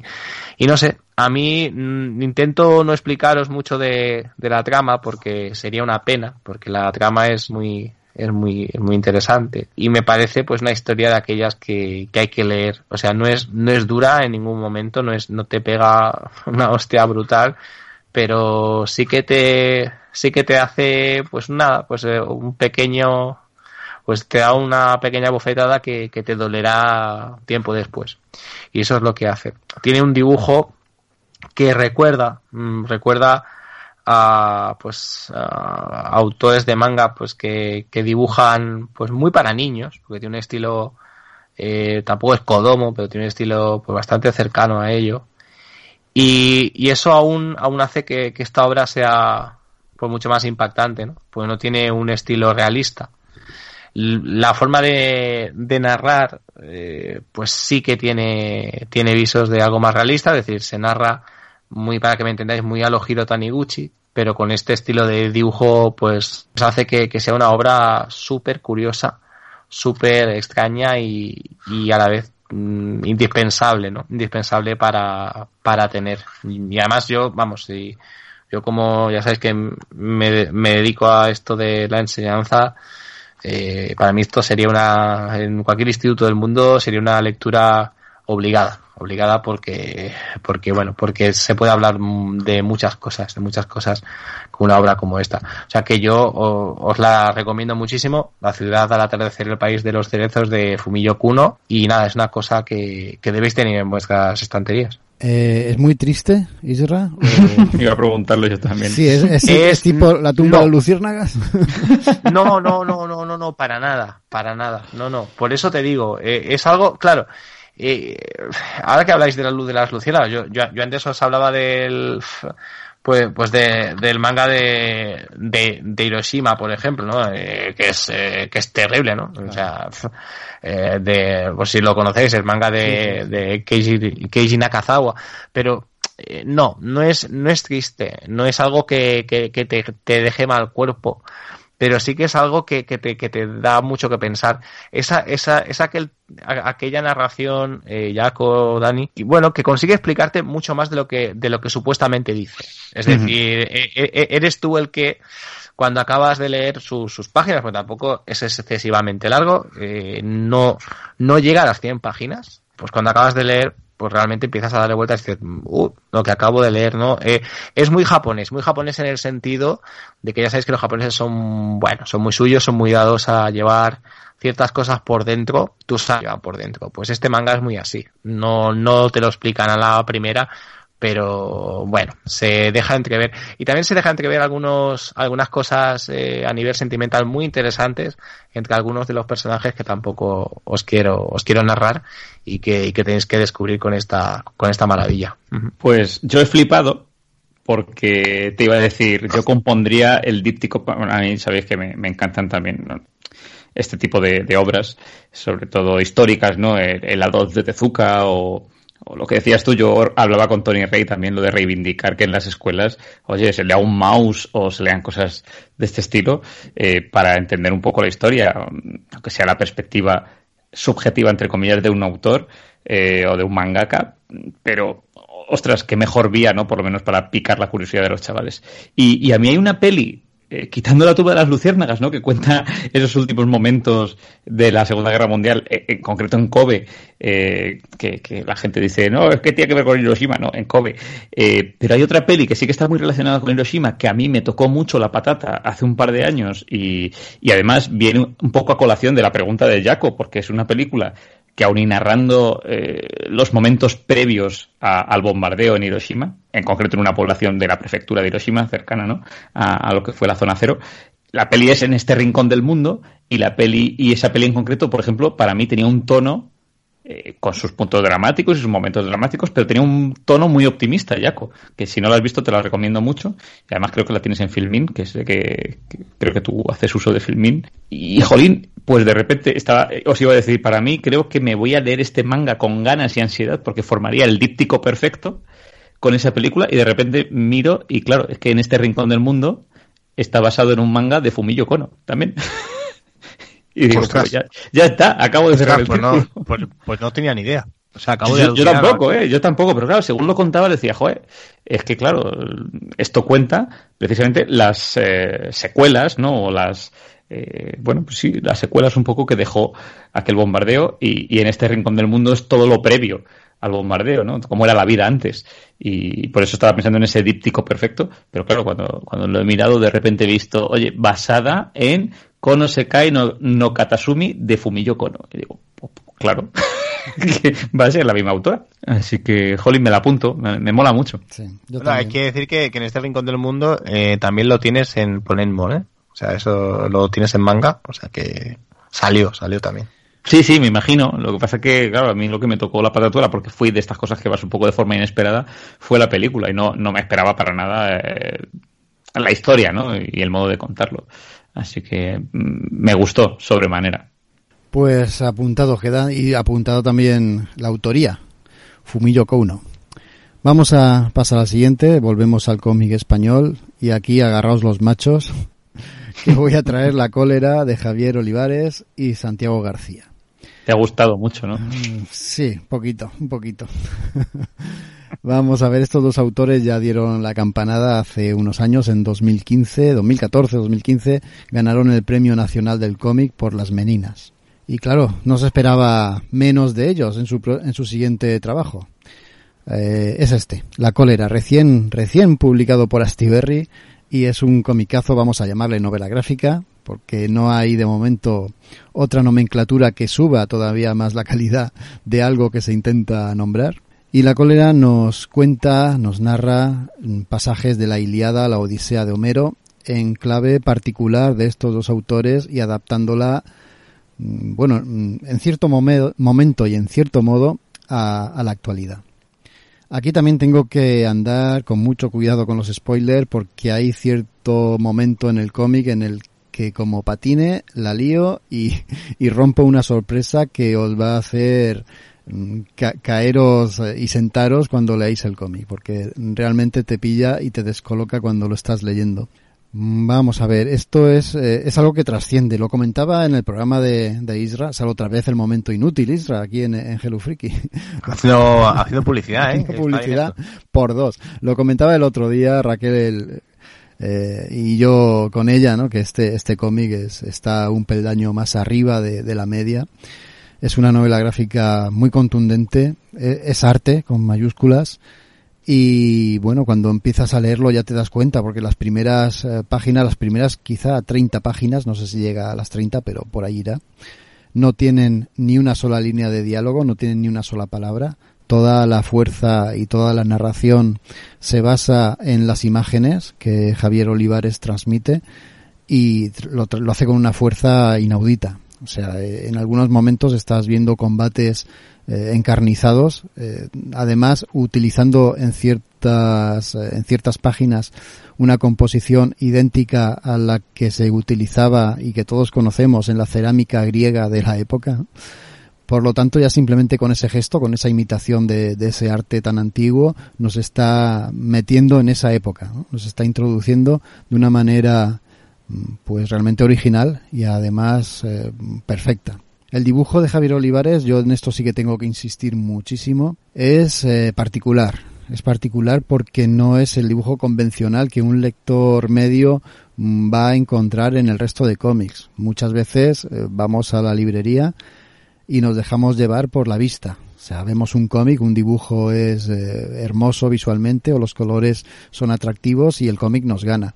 Esto no va a pasar aquí a simple vista. Este, este dibujo requiere, em, no sé si un segundo o un tercer visionado, pero sí que requiere contemplación, sí que requiere dejarte atrapar por el estilo tan contundente de Javier Olivares. Ya pasaba con las meninas, lo que pasa es que aquí está mm, adaptado a la historia. El diálogo o el guion, pues bueno, no deja de ser la Odisea y la Iliada, pero tiene su punto concreto, ¿no? Tampoco es que quiera repetir lo que pasa en, en el cómic, ¿no? Si habéis visto Troya, pues os podéis hacer más o menos una idea. Tenemos ahí la guerra eh, entre estos dos frentes, una guerra, entre comillas, por amor, una guerra que se eterniza en las en una playa. Los, eh, atacantes eh, están mal viviendo allí. No son solamente víctimas de los combates diarios, sino también de la peste que los está asolando. Ellos están diezmando y sitiando la fortaleza de los troyanos y, los troyanos pues están aguantando estoicamente. Eh, parece que hay un, un pues ah, no una tregua, sino un espacio ahí en blanco, un espacio muerto en el que en el que ambos ejércitos no encuentran una salida definitiva. El que puede decantar la balanza es Aquiles, ese guerrero mítico. Y Aquiles es en gran medida el protagonista de esta historia. Ulises, otro de los combatientes en esta guerra, es el otro gran protagonista también. Pero sobre todo Aquiles, porque él protagoniza una escena que es la que yo decía antes que tiene sorpresa, una sorpresa Mm, en el guion y una sorpresa también visual, utilizando los recursos que da el cómic porque da muchísimos y normalmente los autores no suelen usarlos, pues aquí sí, aquí los utilizan y ese recurso en concreto lo hacen para sorprendernos y para hacernos pensar. Hay un salto temporal, tampoco quiero desvelarlo porque es otra cosa que me gustaría guardarla en el secreto para que os sorprenda, pero hay un salto temporal en el que los autores pues nos llevan a, reflexionar, a reflexionar sobre las guerras, las injusticias, porque este cómic no solo va de, esa narración que todos conocemos, sino que profundiza mucho más allá te puedes dar cuenta de que lo que te está contando es otra cosa. Te está hablando de la miseria humana, de, la guerra como la hemos idealizado. ¿no? La, guerra se conoce por los héroes o, por los guerreros que conocen la gloria en ella. Y en realidad la guerra no es así. La guerra es sucia, la guerra es sufrimiento. Los verdaderos protagonistas de la guerra son las víctimas, es, la muerte. Eso es lo que eh, te, te cuenta este cómic y va mucho más allá. Toca temas muy actuales no lo hace de manera velada, sino que lo hace de manera directa y lo hace con una profundidad de historia, pero sobre todo también, y voy a insistir muchísimo en el dibujo, que te lleva a enamorarte del cómic. Tienes que, dejarte atrapar por él y requiere, y aquí os lo aseguro, una segunda lectura o visionado, depende cómo lo queráis entender, e incluso una tercera, y de, detenerte y deleitarte con los grandísimos no solo en calidad, sino también en tamaño, dibujos de Javier Olivares. Eh, hay viñetas, por supuesto, pero también hay dibujos a doble página que son auténticas obras de arte en las que te tienes que detener, tienes que dejarte llevar y, tienes que dejarte impactar por la fuerza que tiene su trazo. sus trazos y sus dibujos y sus viñetas se podrían describir con palabras. Eh, fuerza, contundencia, eh, rabia, cólera, como da el título a la obra, pero también humor. Hay, humor en, este, en este cómic, también sensibilidad, hay amor, hay erotismo incluso. Contiene muchísimas cosas en esta, no, recuerdo el número de páginas ahora, no, lo pone aquí tampoco, bueno, da igual. Es un cómic muy, muy denso en, en cuanto a páginas, eh, tiene un gran número de ellas. Eh, se puede leer de una sentada, más que nada porque te atrapa y no puedes dejarlo es un auténtico impacto visual y una historia que te, te cala, con un final que te deja también pensando y que te deja reflexionando de todo lo que has leído y todo lo que la historia eh, te ha transmitido, ¿no? todo lo que estos autores te han contado a lo largo de las páginas. De verdad que es uno de los cómics del año, si no el cómic del año, y de verdad que va a ser el que acumule premios. Eh, ya tiene que salir algo muy potente en lo que resta de 2020 para que le arrebata los premios a este La cólera de Javier Olivares y Santiago García. Espero haberoslo vendido porque esto es canela. Joder, pinta obra maestra. Eh. Por un lado, a ver, eh, las meninas ya era flipante y además a mí, sin ver la parte narrativa, ¿no?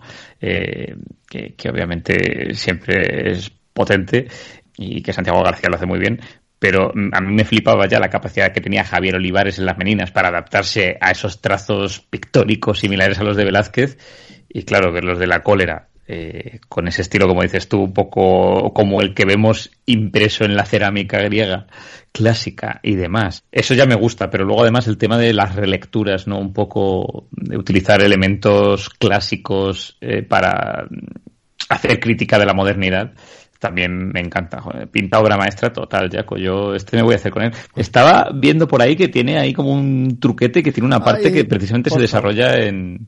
Por favor, no. No, se cuenta, ¿no? No, no, leas más, Dani, por favor. No, no mires más en redes, por favor. No quiero, no quiero ver más. Porque la sorpresa que te puedes llevarte la puedes destrozar leyendo esto. Yo, menos mal que Raquel me insistió tanto que, lo pillé eh, relativamente pronto a su salida. No había no había querido leer nada tampoco del cómic, ni críticas ni nada de esto. Entonces cuando me lo leí me llevé esa sorpresa.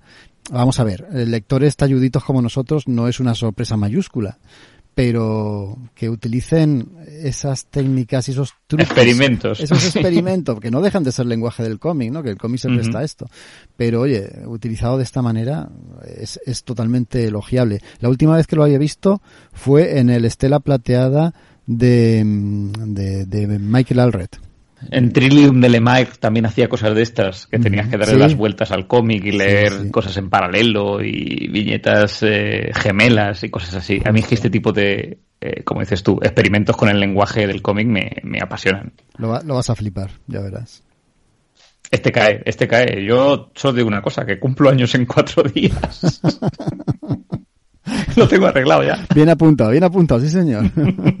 no, pero Está bien dicho eso. para los aficionados al cómic que lo somos con mucha pasión, este tiene que estar en la estantería. Este es uno de, de- de- de esos cómics. Yo, yo ya se lo he dicho a Isra, tenemos que inventar un- una palabra para obras como El Buscón en las Indias, para Mies, para La Cólera. Tenemos que buscar una nueva nomenclatura. Sí, de las que están por encima, ¿no? De, Sí. De, de- de lo habitual, del estándar. Eh, son, son cómics triple A, ¿no? Exacto. Sí, triple A, sí, sí, sí, total. Pues mira, podemos llamarles así. Recursos españoles, resultados triple A. Vamos a pasar al siguiente, recomendando otra vez muchísimo la cólera, por favor. Y oye, que, que esto en dos días está en las, libre- en las librerías, digo, en las bibliotecas, cuando se puedan abrir y os fiéis de cogerlos, los libros, seguro que este está ahí en las estanterías en novedades.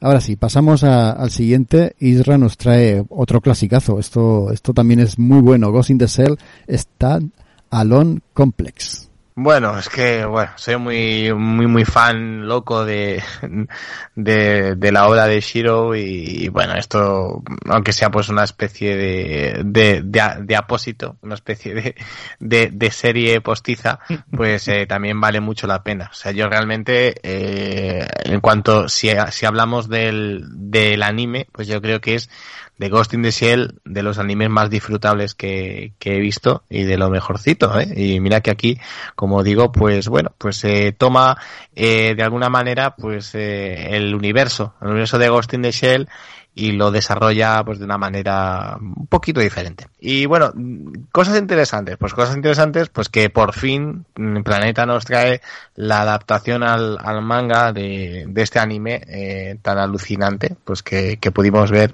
en los primeros 2000 eh, a mí me, me gustó muchísimo. Y bueno pues hablamos de esta sección 9 no los más viejunos yo incluso pues lo recordaremos como la patrulla especial Ghost. Pues la patrulla especial Ghost ha vuelto y ha vuelto bueno pues eh, nos va a hablar pues de, de algunas eh, de, de algunas cosas de algunos eh, momentos de, de la historia pues que en la película original de Ghost in the Shell pues solo se podían eh, pues se podían intuir no y, y es interesante es muy interesante.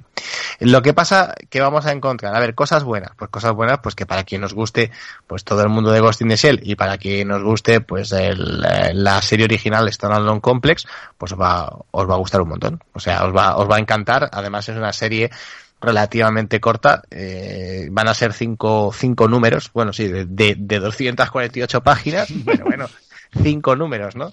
Cinco números en los cuales, pues, eh, tenemos la suerte aquí en España, pues, de, de tenerlos del tirón, porque recordar que esto en Japón eh, se fue publicando eh, un poquito por aquí, un poquito por allá, en diferentes revistas, y aquí pues tenemos la suerte de haberlo, de tenerlo todo del tirón y poderlo, y poderlo tener.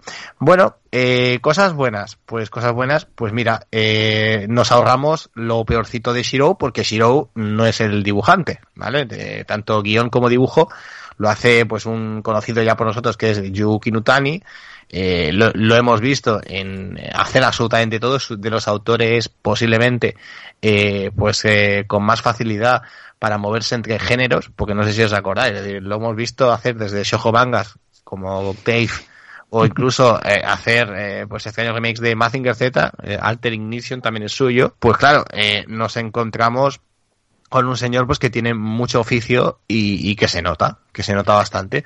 Sí, se echa a faltar el típico dibujo de Shiro, que a mí es algo que, que, me gusta mucho, reconozco que la manera de dibujar de Shiro me gusta, me gusta ya menos cuando el hombre se pone en varias páginas a explicarte aspectos técnicos de, de todas y cada una de las horas y de las, de las armas que lleva en el bolsillo el personaje de turno, pero eh, eso, eso nos lo ahorramos. Y lo que tenemos es un, un manga eh, alucinante con mucha acción, ¿eh? Eh, digamos que ya no, ya no tenemos que aguantar eh, algunas escenas interminables de, pues, pues marca de la casa de Shiro, sino pues que, que, vamos muchísimo más al grano. Y eso, pues en algunos momentos te voy a reconocer, yo voy a reconocer a todos que a mí me gusta muchísimo más. El, el dibujo es, aunque no tenga el, el estilo de Shiro, es, es, fantástico. El, el dibujo es muy bueno, muy bueno. O sea, es un, es un producto de, de un altísimo nivel. Y, nada, pues nos cae la, la historia de esta sección 9, pues de, de, de, una manera muy, muy bien planteada.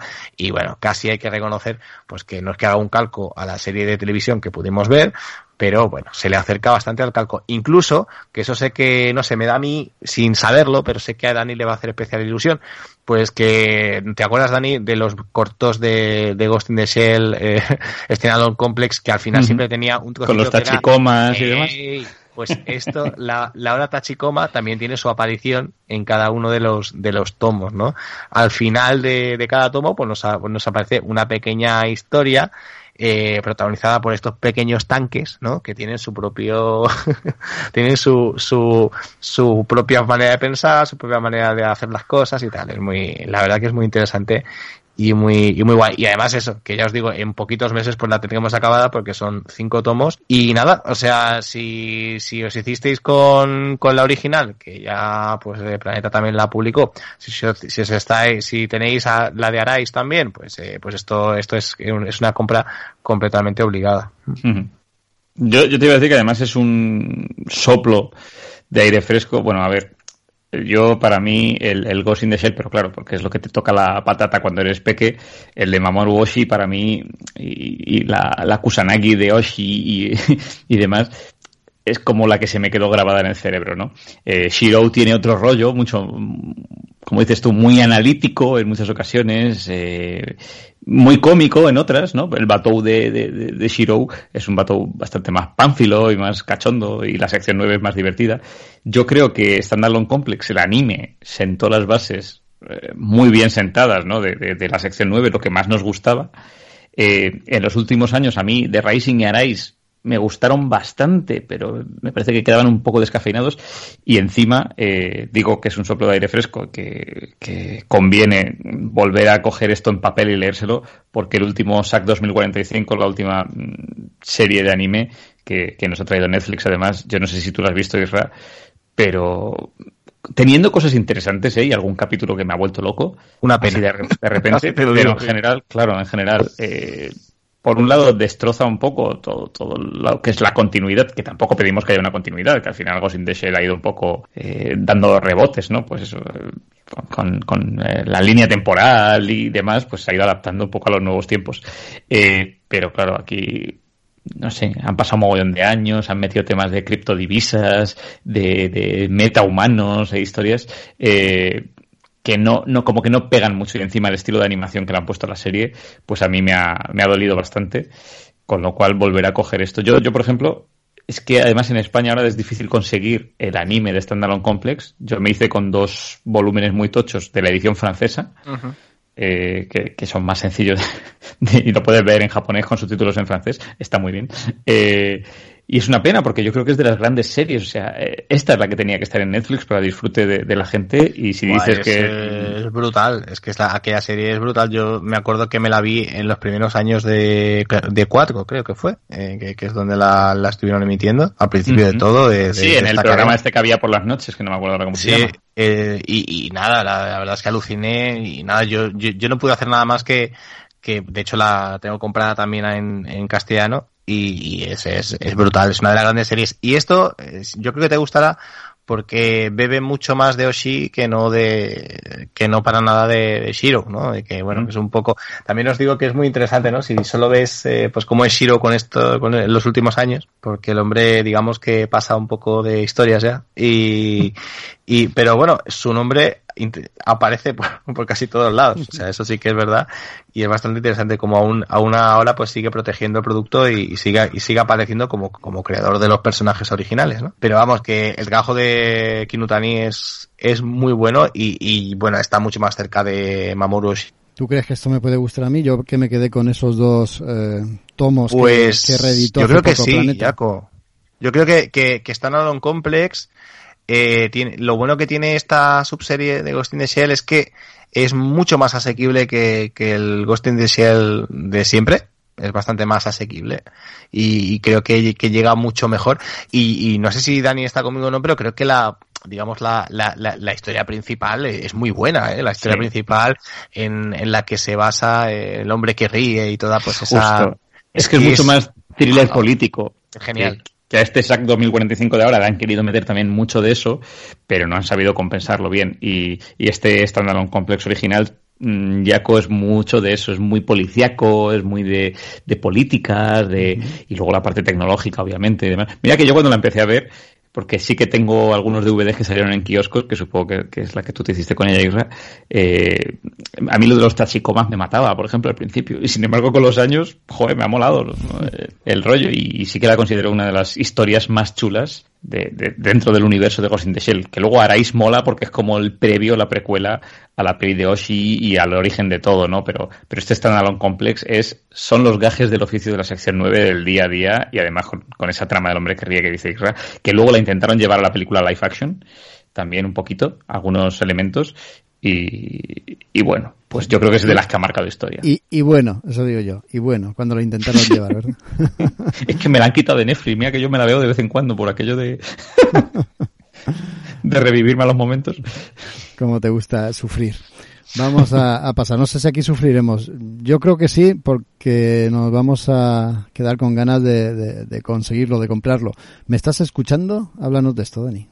Te estoy escuchando, Jaco. Yo siempre. Eh, bueno, a ver, pues eh, de Tilly Walden ya hablé no hace mucho. En concreto trajimos en un rayo de sol, su anterior trabajo, que ya conté que paseando por Barcelona con Raúl Martín, me dijo, cómpratelo, que va a salir el segundo volumen. Y, y me lancé, ¿no? Y, era una space opera muy loca, con romance espacial, en eso, en dos tomazos, que era un deleite. Pero Tilly Walden es una. Yo ya pongo en preaviso lo primero, que mi opinión creo que está muy sujeta a que es un estilo de cómic y de historieta que a mí me gusta mucho, ¿vale? Puede que no todo el mundo disfrute del mismo modo, porque es una autora muy especial, ¿no? Y, claro, con las expectativas de esta pedazo de obra, eh, que, que, que, de verdad es, es eh, inabarcable, o sea, es complicada, ¿no? Que es en un rayo de sol, pues me lancé vorazmente a este nuevo libro que ha publicado hace menos de un mes, eh, La Cúpula. Y, y, bueno, pues este me estás escuchando. Es otra historia. O sea, es Till Walden, pero en otro rollo. Parece que eh, el perifollo mental este que se montó con en, un rayo de sol, que tiene múltiples protagonistas, idas y venidas en el tiempo, flashbacks, flash forwards, mmm, viajes espaciales, planetas, etc, etc. Pues eh, yo creo que Tilly Walden, después de todo eso, requería de una vuelta a la simplicidad. Eh, no solo a la simplicidad, sino un poco a la linealidad narrativa y al, al minimalismo incluso. Eh, y bueno, pues eh, esta prolífica muchacha se ha montado 324 paginazas a todo color de eh, lo que yo he acuñado este género como road novel, ¿no? Porque si en, si en cine tenemos pelis que, que, además eh, esta me recuerda mucho a Thelma y Luis, por ejemplo, que son road movies, eh, road movies pues eh, este que estás escuchando sería una road novel porque es su equivalente sobre el papel, eh, a priori. Eh, porque ya digo, es de Tilly Walden, eh, de quien hablamos, y sus historias siempre tienen algún girito especial en algún momento y, y, tienen algo más de lo que aparentan a simple vista. Pero ese algo más no lo voy a revelar en esta reseña. Solo diré que en un punto dado la historia, bueno, cambia mm, de lo que uno se espera. Y bueno, de primeras tenemos eso, lo comparaba con Telma y Luis porque tenemos dos chicas, dos chicas que huyen de sus respectivos mundos eh, y cuyos caminos se cruzan para al final pues acabar eh, cruzando, valga la redundancia, el oeste lejano eh, y, de, Texas, ¿no? De Texas en enero, que esto es muy curioso, ¿no? Por, por las condiciones climáticas que tiene. Eh, y, por un lado está Bea, que es una muchacha de 18 años que se ha escapado de casa sin un plan, así a lo loco. Y por otro lado tenemos a Lu, que es eh, pues una formidable mecánica de 27 años que busca emprender un viaje, también un poco a lo loco, ¿no? Pero sobre todo para liberarse de sus fantasmas y, de la ansiedad que la atenaza. Y ambas se encuentran al poco de emprender sus viajes en una gasolinera y pues por H o por B acaban eh, juntas un poco la fuerza, pero hay un elemento fundamental que las une a las dos. Y es que tanto Bea como Lu no soportan a la gente de su, de su entorno. Están hasta los webs de, de su familia, de sus amigos y, bueno, pues de repente se, se, encuentran la una con la otra y se sienten bastante cómodas entre ellas, ¿no? Precisamente porque apenas se conocen. Así que juntas se embarcan en, en un viaje en pos de visitar a la tía de Lu, en principio, pero por el camino se encuentran un por el camino se encuentran un menino iba a decir que mm, bueno sin haberlo deseado ha salido un pareado se encuentran una gata Diamond que deciden devolver a su hogar porque ellos, ellas ven que tiene una plaquita en el cuello y que pone que, que esta gata pues es de algún lugar llamado West ¿no? Eh, así que se dirigen hacia West pero la travesía eh, pues no es tan sencilla como ellas se han planteado porque se van encontrando ciertos obstáculos eh, incluso son perseguidas por unos extraños y sombríos personajes que ahí ya entro en terreno de spoiler que no, no voy a revelar. Y, bueno, de camino, pues al final lo, lo más eh, molón de la historia es que se encuentran en miles de situaciones y conversaciones íntimas que harán que Bea y que Lu eh, vayan, pues eso, intimando cada vez más eh, la una con la otra y que nosotros también, que esto es una facilidad que tiene Tilly Walden, pues eh, nos sintamos cada vez más partícipes de esta relación. Eh, de hecho, llega un punto en el que parecemos un poco un copiloto más del coche, te sientes como que vas realizando el viaje con ellas y, y bueno, o, cuando duermen en su caravana, pues parece que estás con ellas también, también incluso el estilo visual que tiene Tilly Walden hace, hace que te sientas así, ¿no? Es complicado de explicar, eh, pero es la típica sensación, ya digo, que logra esta autora con sus personajes, con la naturalidad de los diálogos que tiene. Y, al final, aunque no te parezcas a Bea o a Lu, es muy fácil empatizar con ellas, ¿no? Eh, en general es una aventura bastante intensa, eh, son 300 y pico páginas, eh, 324 creo, eh, pero es curioso el modo de leerlo, ¿no? Porque eh, tiene muchos temas, es un batiburrillo de temas, pero van hilados de forma muy natural con estas conversaciones entre las dos chicas, ¿no? Y, eh, bueno, ellas realizan este viaje a lo desconocido y se toca, pues, lo personal, eh, lo sexual, ¿no? La sexualidad de cada una de ellas, pero desde un ángulo muy normalizado, aunque muy Tilly Walden también, eh, se, se, habla de la ansiedad, de los traumas infantiles, del miedo a la soledad, pero también del miedo a no saber conectar con, con otras personas. Y, y, bueno, poco a poco se va volviendo, lo que digo, un viaje extraño e impredecible, eh, del cual empiezas a leer y ya no tienes escapatoria, ¿no? Es, es, un camino, yo lo definiría como un camino hacia la sanación emocional, hacia la paz personal de estas personas, de estas dos muchachas que tienen una serie de traumas, ¿no? Y, y en lo visual también te captura un poco, porque eh, Tilly Walden mantiene el ritmo y el estilo de En un rayo de sol, eh, que era un cómic, ya lo dije, era como muy oscuro y con una paleta de colores, pues eso, muy oscura, pero tenía su sentido, porque, claro, las pelotas se encontraban en el espacio. Aquí, casi todos los momentos que vivimos junto a Bea y Lu están eh, también acompañados por la oscuridad de la noche o por la oscuridad provocada por intensas nevadas, por eso decía lo de eh, Texas en enero con intensas nevadas, que es muy curioso. Eh, y bueno, estos negros profundos se entremezclan con los rojos de las puestas de sol, ocultas tras nubarrones, o los amarillos de los faros de los vehículos. Y así como hay diálogos intensos, pues también hay páginas repletas de decenas de viñetas en silencio, que por eso decía que son más de 300 páginas, pero que a veces de repente te das cuenta que en 10 minutos has leído 70 páginas. O, sea, o has surcado 70 páginas, ¿no?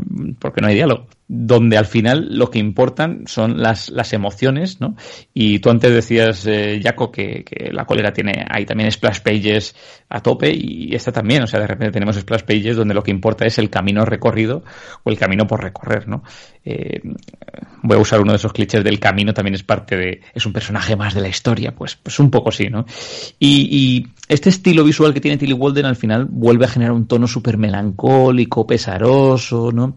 Que poco a poco se empieza a entremezclar con esos elementos desconcertantes que ya digo que ocurren a mitad de la historia y que, que también hace que provoque todo una presión en el pecho y un desasosiego al leerlo, ¿no? Que es, que es curioso, ¿no? Por eso digo, a mí me gusta esta autora porque te hace sentir. Y como apunte diré que así como Piruetas, que fue la obra anterior anterior de la autora, era autobiográfica en cierto sentido, porque Tilly Walden relata un mundo que ella conoce bien, que es el del patinaje artístico, el que se dedicó de forma semi-profesional durante mucho tiempo, durante su infancia y adolescencia, pues esta nueva novela gráfica también tiene mucho de personal y de hecho yo diría que estos dos personajes son, son claves, si, al que le guste ya la autora, porque tanto Bea como Lu son un poco dos caras de, de, de Tilly Walden, ¿no? De la misma moneda. Bea, por un lado, mostrando. Al final Tilly Walden afronta determinados temas de forma un poco esquiva, pero ahí están. Bea relata su miedo a salir del armario y aprender a relacionarse con otras chicas. Y de hecho ve en Lu un, modo de, un modelo a seguir. Y Lu es una workaholic que vive por y para su trabajo. es una mecánica, es, es, una buena mecánica, es la mejor en lo que hace. Y esa autoexigencia, pues eh, la está empezando a matar a base de estrés y ansiedad, ¿no? Por eso emprende ese viaje un poco para, porque se encuentra paralizada, ¿no? De repente, ella lo dice en la historia, se ha pasado desde los 20 años trabajando sin saber lo que era la vida más allá del trabajo y de repente se ha encontrado con 27 años sin haber vivido nada, ¿no? Y bueno, estos aspectos son algunos de los que Tilly Walden yo creo que ha confrontado en su vida, su sexualidad, sus hábitos de trabajo, ya, ya lo comenté en el programa en el que hablamos de ella, que, que esta muchacha se acuesta cada día a las 8 de la tarde, se levanta a trabajar a las 4 de la mañana y en concreto a mí me, alucina porque pues ya veis, en menos de un año se ha sacado de la manga esta novela gráfica de más de 300 páginas a todo color, pero es que ya suele ser así de prolífica. O sea, cuando hizo En un rayo de sol estaba haciendo otros webcomics y otras historias al mismo tiempo.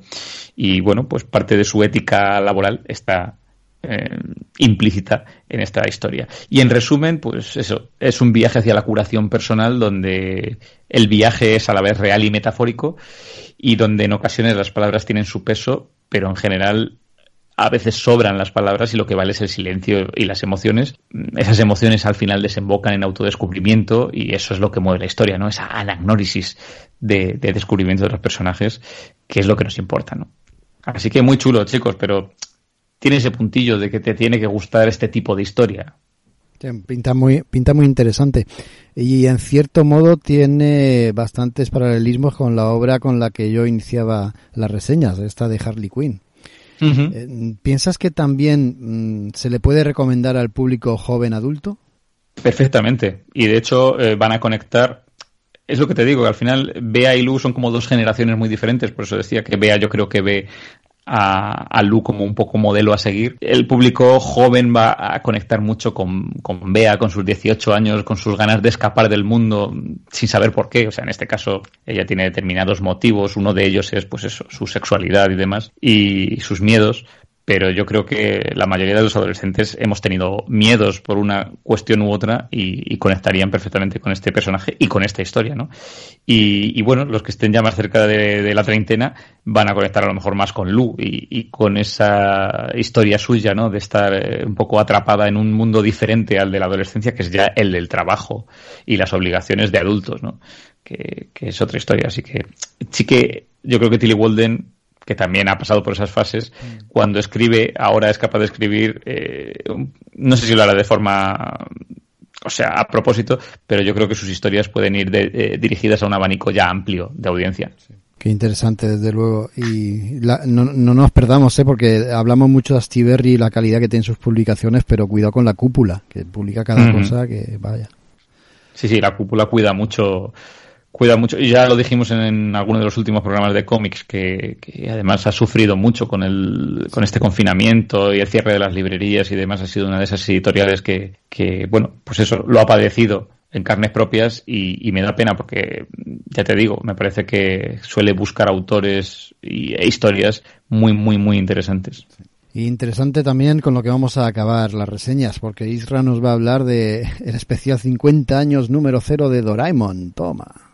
Pues sí, la verdad es que son aquellas cosas que a uno le hacen especial ilusión y más cuando cuando un personaje pues, pues lleva con él desde siempre, ¿no? Eso es lo que lo que más me alucina, ¿no? Doraemon, bueno, pues eh, apareció por aquí eh, en los en los 90 y ya pues no lo hemos dejado nunca más, ¿no? Eh, ¿Qué es lo que traemos? Pues traemos una una joya y yo creo que es eh, que os tengo que explicar el por qué os traigo pues un pues un manga que aún no está en todo país. Es decir, lo que tengo en las manos es una edición japonesa, es la edición japonesa de Tento Music Comics, que es eh, pues quien ha editado esto. Y os lo traigo porque estamos ante pues, un manga histórico. Un manga histórico por muchas, por muchas razones.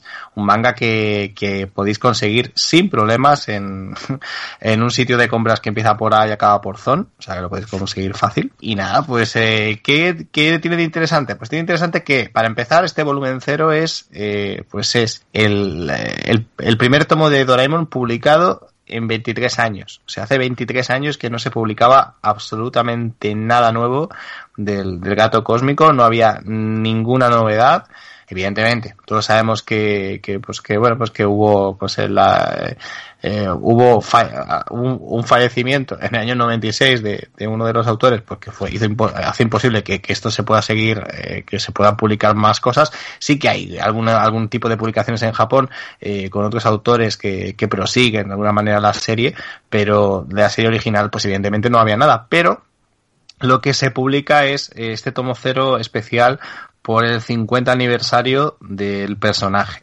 Claro, ¿qué, ¿qué, es lo que hace tan especial a este tomo? ¿Y por qué todos los que escucháis y tenéis cierto aprecio eh, por el compañero de, de Novita Novi, pues ¿por qué tenéis que tener esto? Pues tenéis que tener esto porque eh, se publican por primera vez eh, en un tomo las, eh, las seis primeras historias de Doraemon. Las seis primeras historias no quieren decir que sean las seis de la una a la seis, sino que, atentos lo que os explico porque es muy interesante, sino que son las los seis primeros capítulos 1 de Doraemon.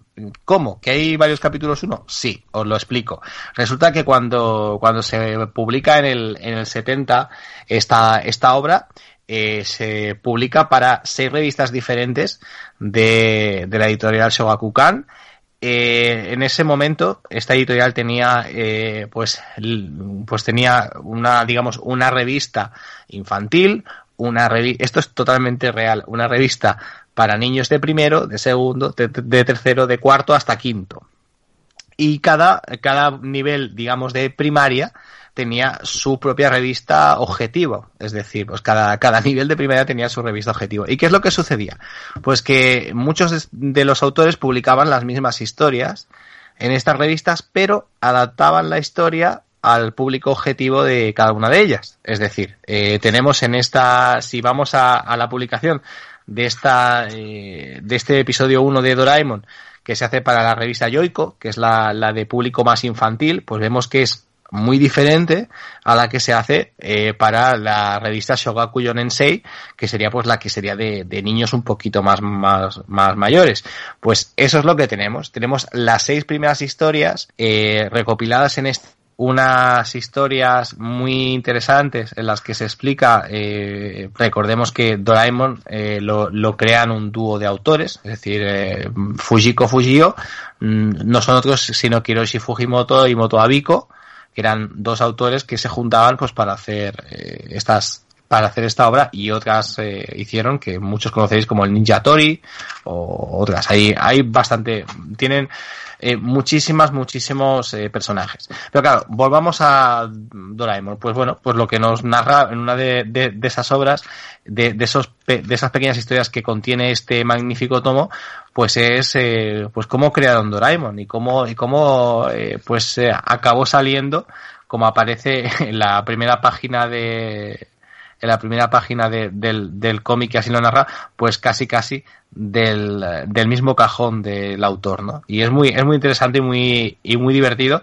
y gracias a eh, pues algunas ayudas que que he tenido, pues he podido leerlo entre comillas y he podido entenderlo. Y la verdad que os digo que es una, una auténtica pasada, una gozada tenerlo aquí delante, disfrutar de estas páginas y disfrutar de un personaje que, que se ha hecho universal y que, que es y que es universal, que es algo pues que todos conocemos, que todos en algún momento hemos visto algún capítulo y que bueno, que iba a ser eh, por cierto, pues una de las eh, de los grandes personajes de este año de los Juegos Olímpicos que no han podido ser porque iba a ser una de las mm, pseudo mascotas de los de los Juegos. O sea que bueno, pues eh, habrá que esperar un poco para seguir viendo más cositas de, de, este personaje al que tanto cariño tengo y que se merecía este número cero. Otras otros datos importantes de este número cero es que ha roto completamente todos los récords de ventas. De hecho, los, los 250.000 números que salieron en, la primera edición se agotaron eh, la misma mañana.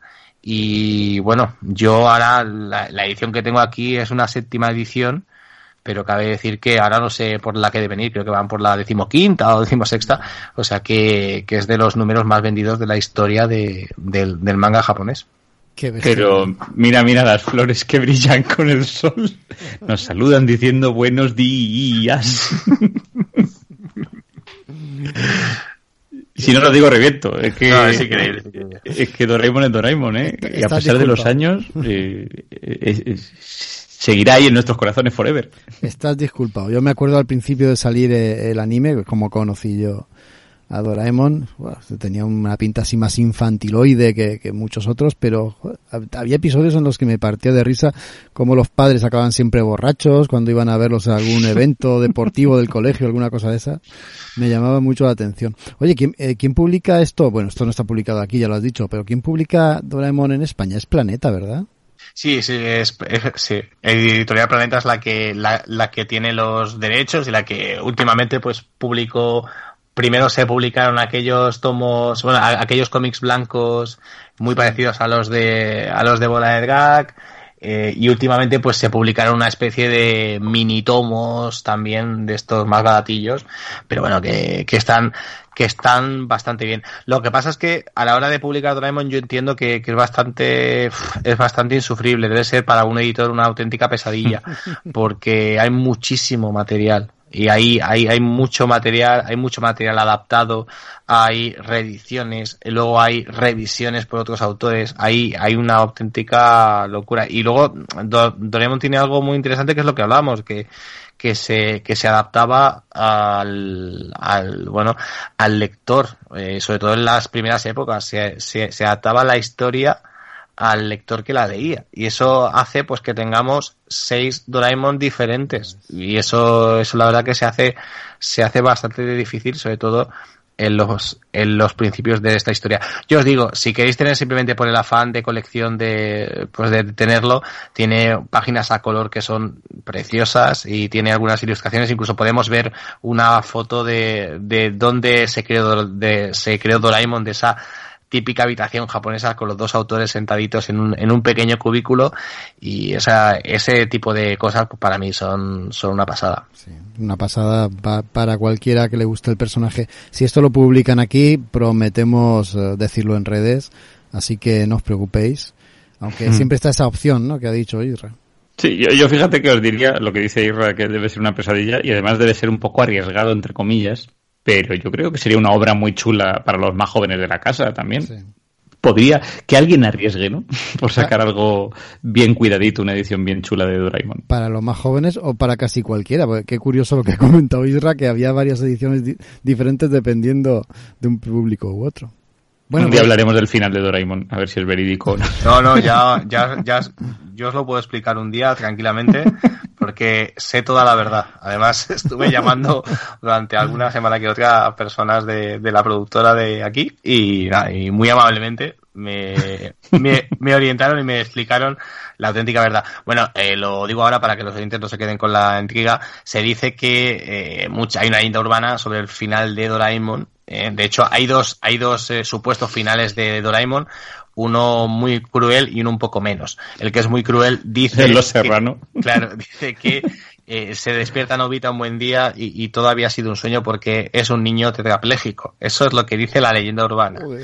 Y, y, luego hay otra historia, pues que esta tiene algún viso de verdad, porque hay alguna historia de Doraemon en la que sí que se desliza esto, en la que pues a Doraemon se le, se le acaban, se le acaban las pilas, y con las pilas se le acaba la memoria y ya no conoce a Novita ni nada, y Novita decide ponerse a estudiar de verdad, convertirse en un experto en robots y acabar creando a Doraemon, que será al final pues el que el robot que le traerá su nieto desde el futuro otra vez. Algo, algo así como como como un Terminator de James Cameron. Eso, es muy terminista todo eso es muy tezuka eso es muy tezuka no de, de Astro Boy sí bastante es que tiene mucho de tezuka estos estos autores.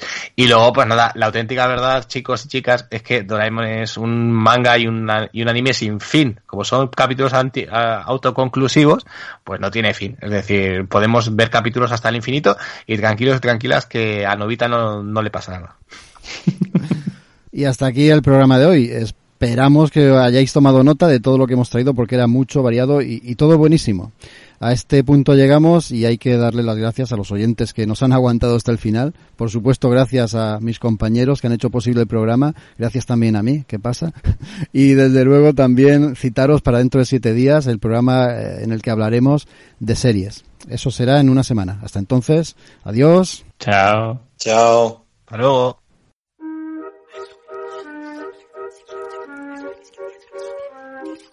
Mi nombre es John Alejandro y soy esquizofrénico. No soy nada de atractivo, mucho menos fotogénico. Mi mejor amigo es un payaso que me aconseja. Tiene ojos de rana y vive dentro de mi oreja.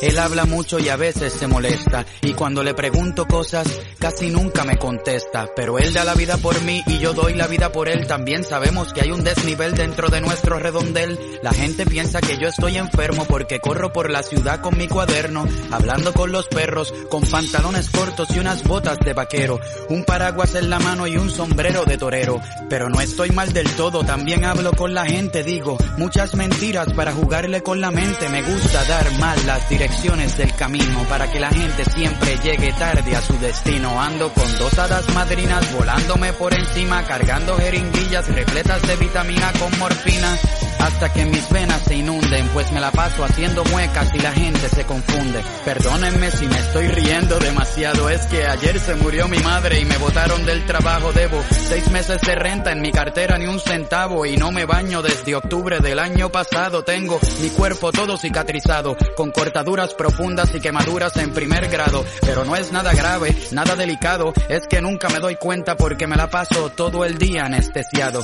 Me gusta caminar solo, así hablo con el viento. Nunca he tenido sexo como una monja en un convento tranquilo.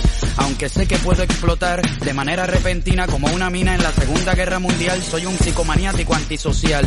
Luego de saludarte me lavo las manos con jabón antibacterial. Soy un paciente mental, lo admito, pero eso no te da derecho a mirarme de reojo y a tratarme de lejitos. Ven, acércate, no te voy a hacer nada. Lo que parece sangre en mi camisa es salsa de tomate derramada. Ven, amiguito, acércate aquí. Las tijeras que traigo son para cortar el jardín. Soy un asesino en serie, como los de miniserie. Detrás de la puerta, colecciono gente muerta. Para poder matar el hambre, desayuno, cereal con sangre. No tengo familia, porque maté a mi familia. Veces vienen doctores a visitarme con disfraces de fantasmas a tratar de alegrarme porque sufro de trastornos. Ayer metí mi gato en el horno y su rabo me lo colgué en el cuello de adorno. Cuando me dan los episodios empiezo a sudar sodio y grito muy fuerte para poder sacar el odio.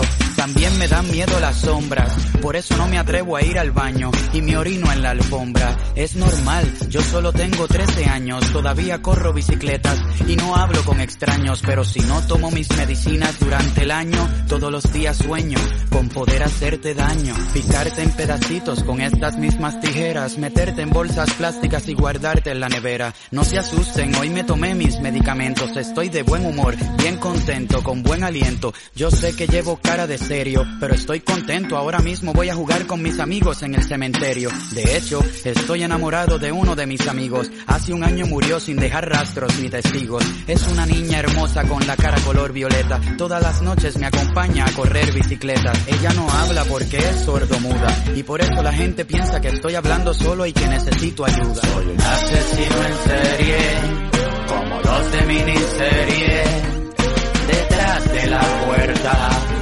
colecciono gente muerta. Para poder matar el hambre, desayuno, cereal con sangre.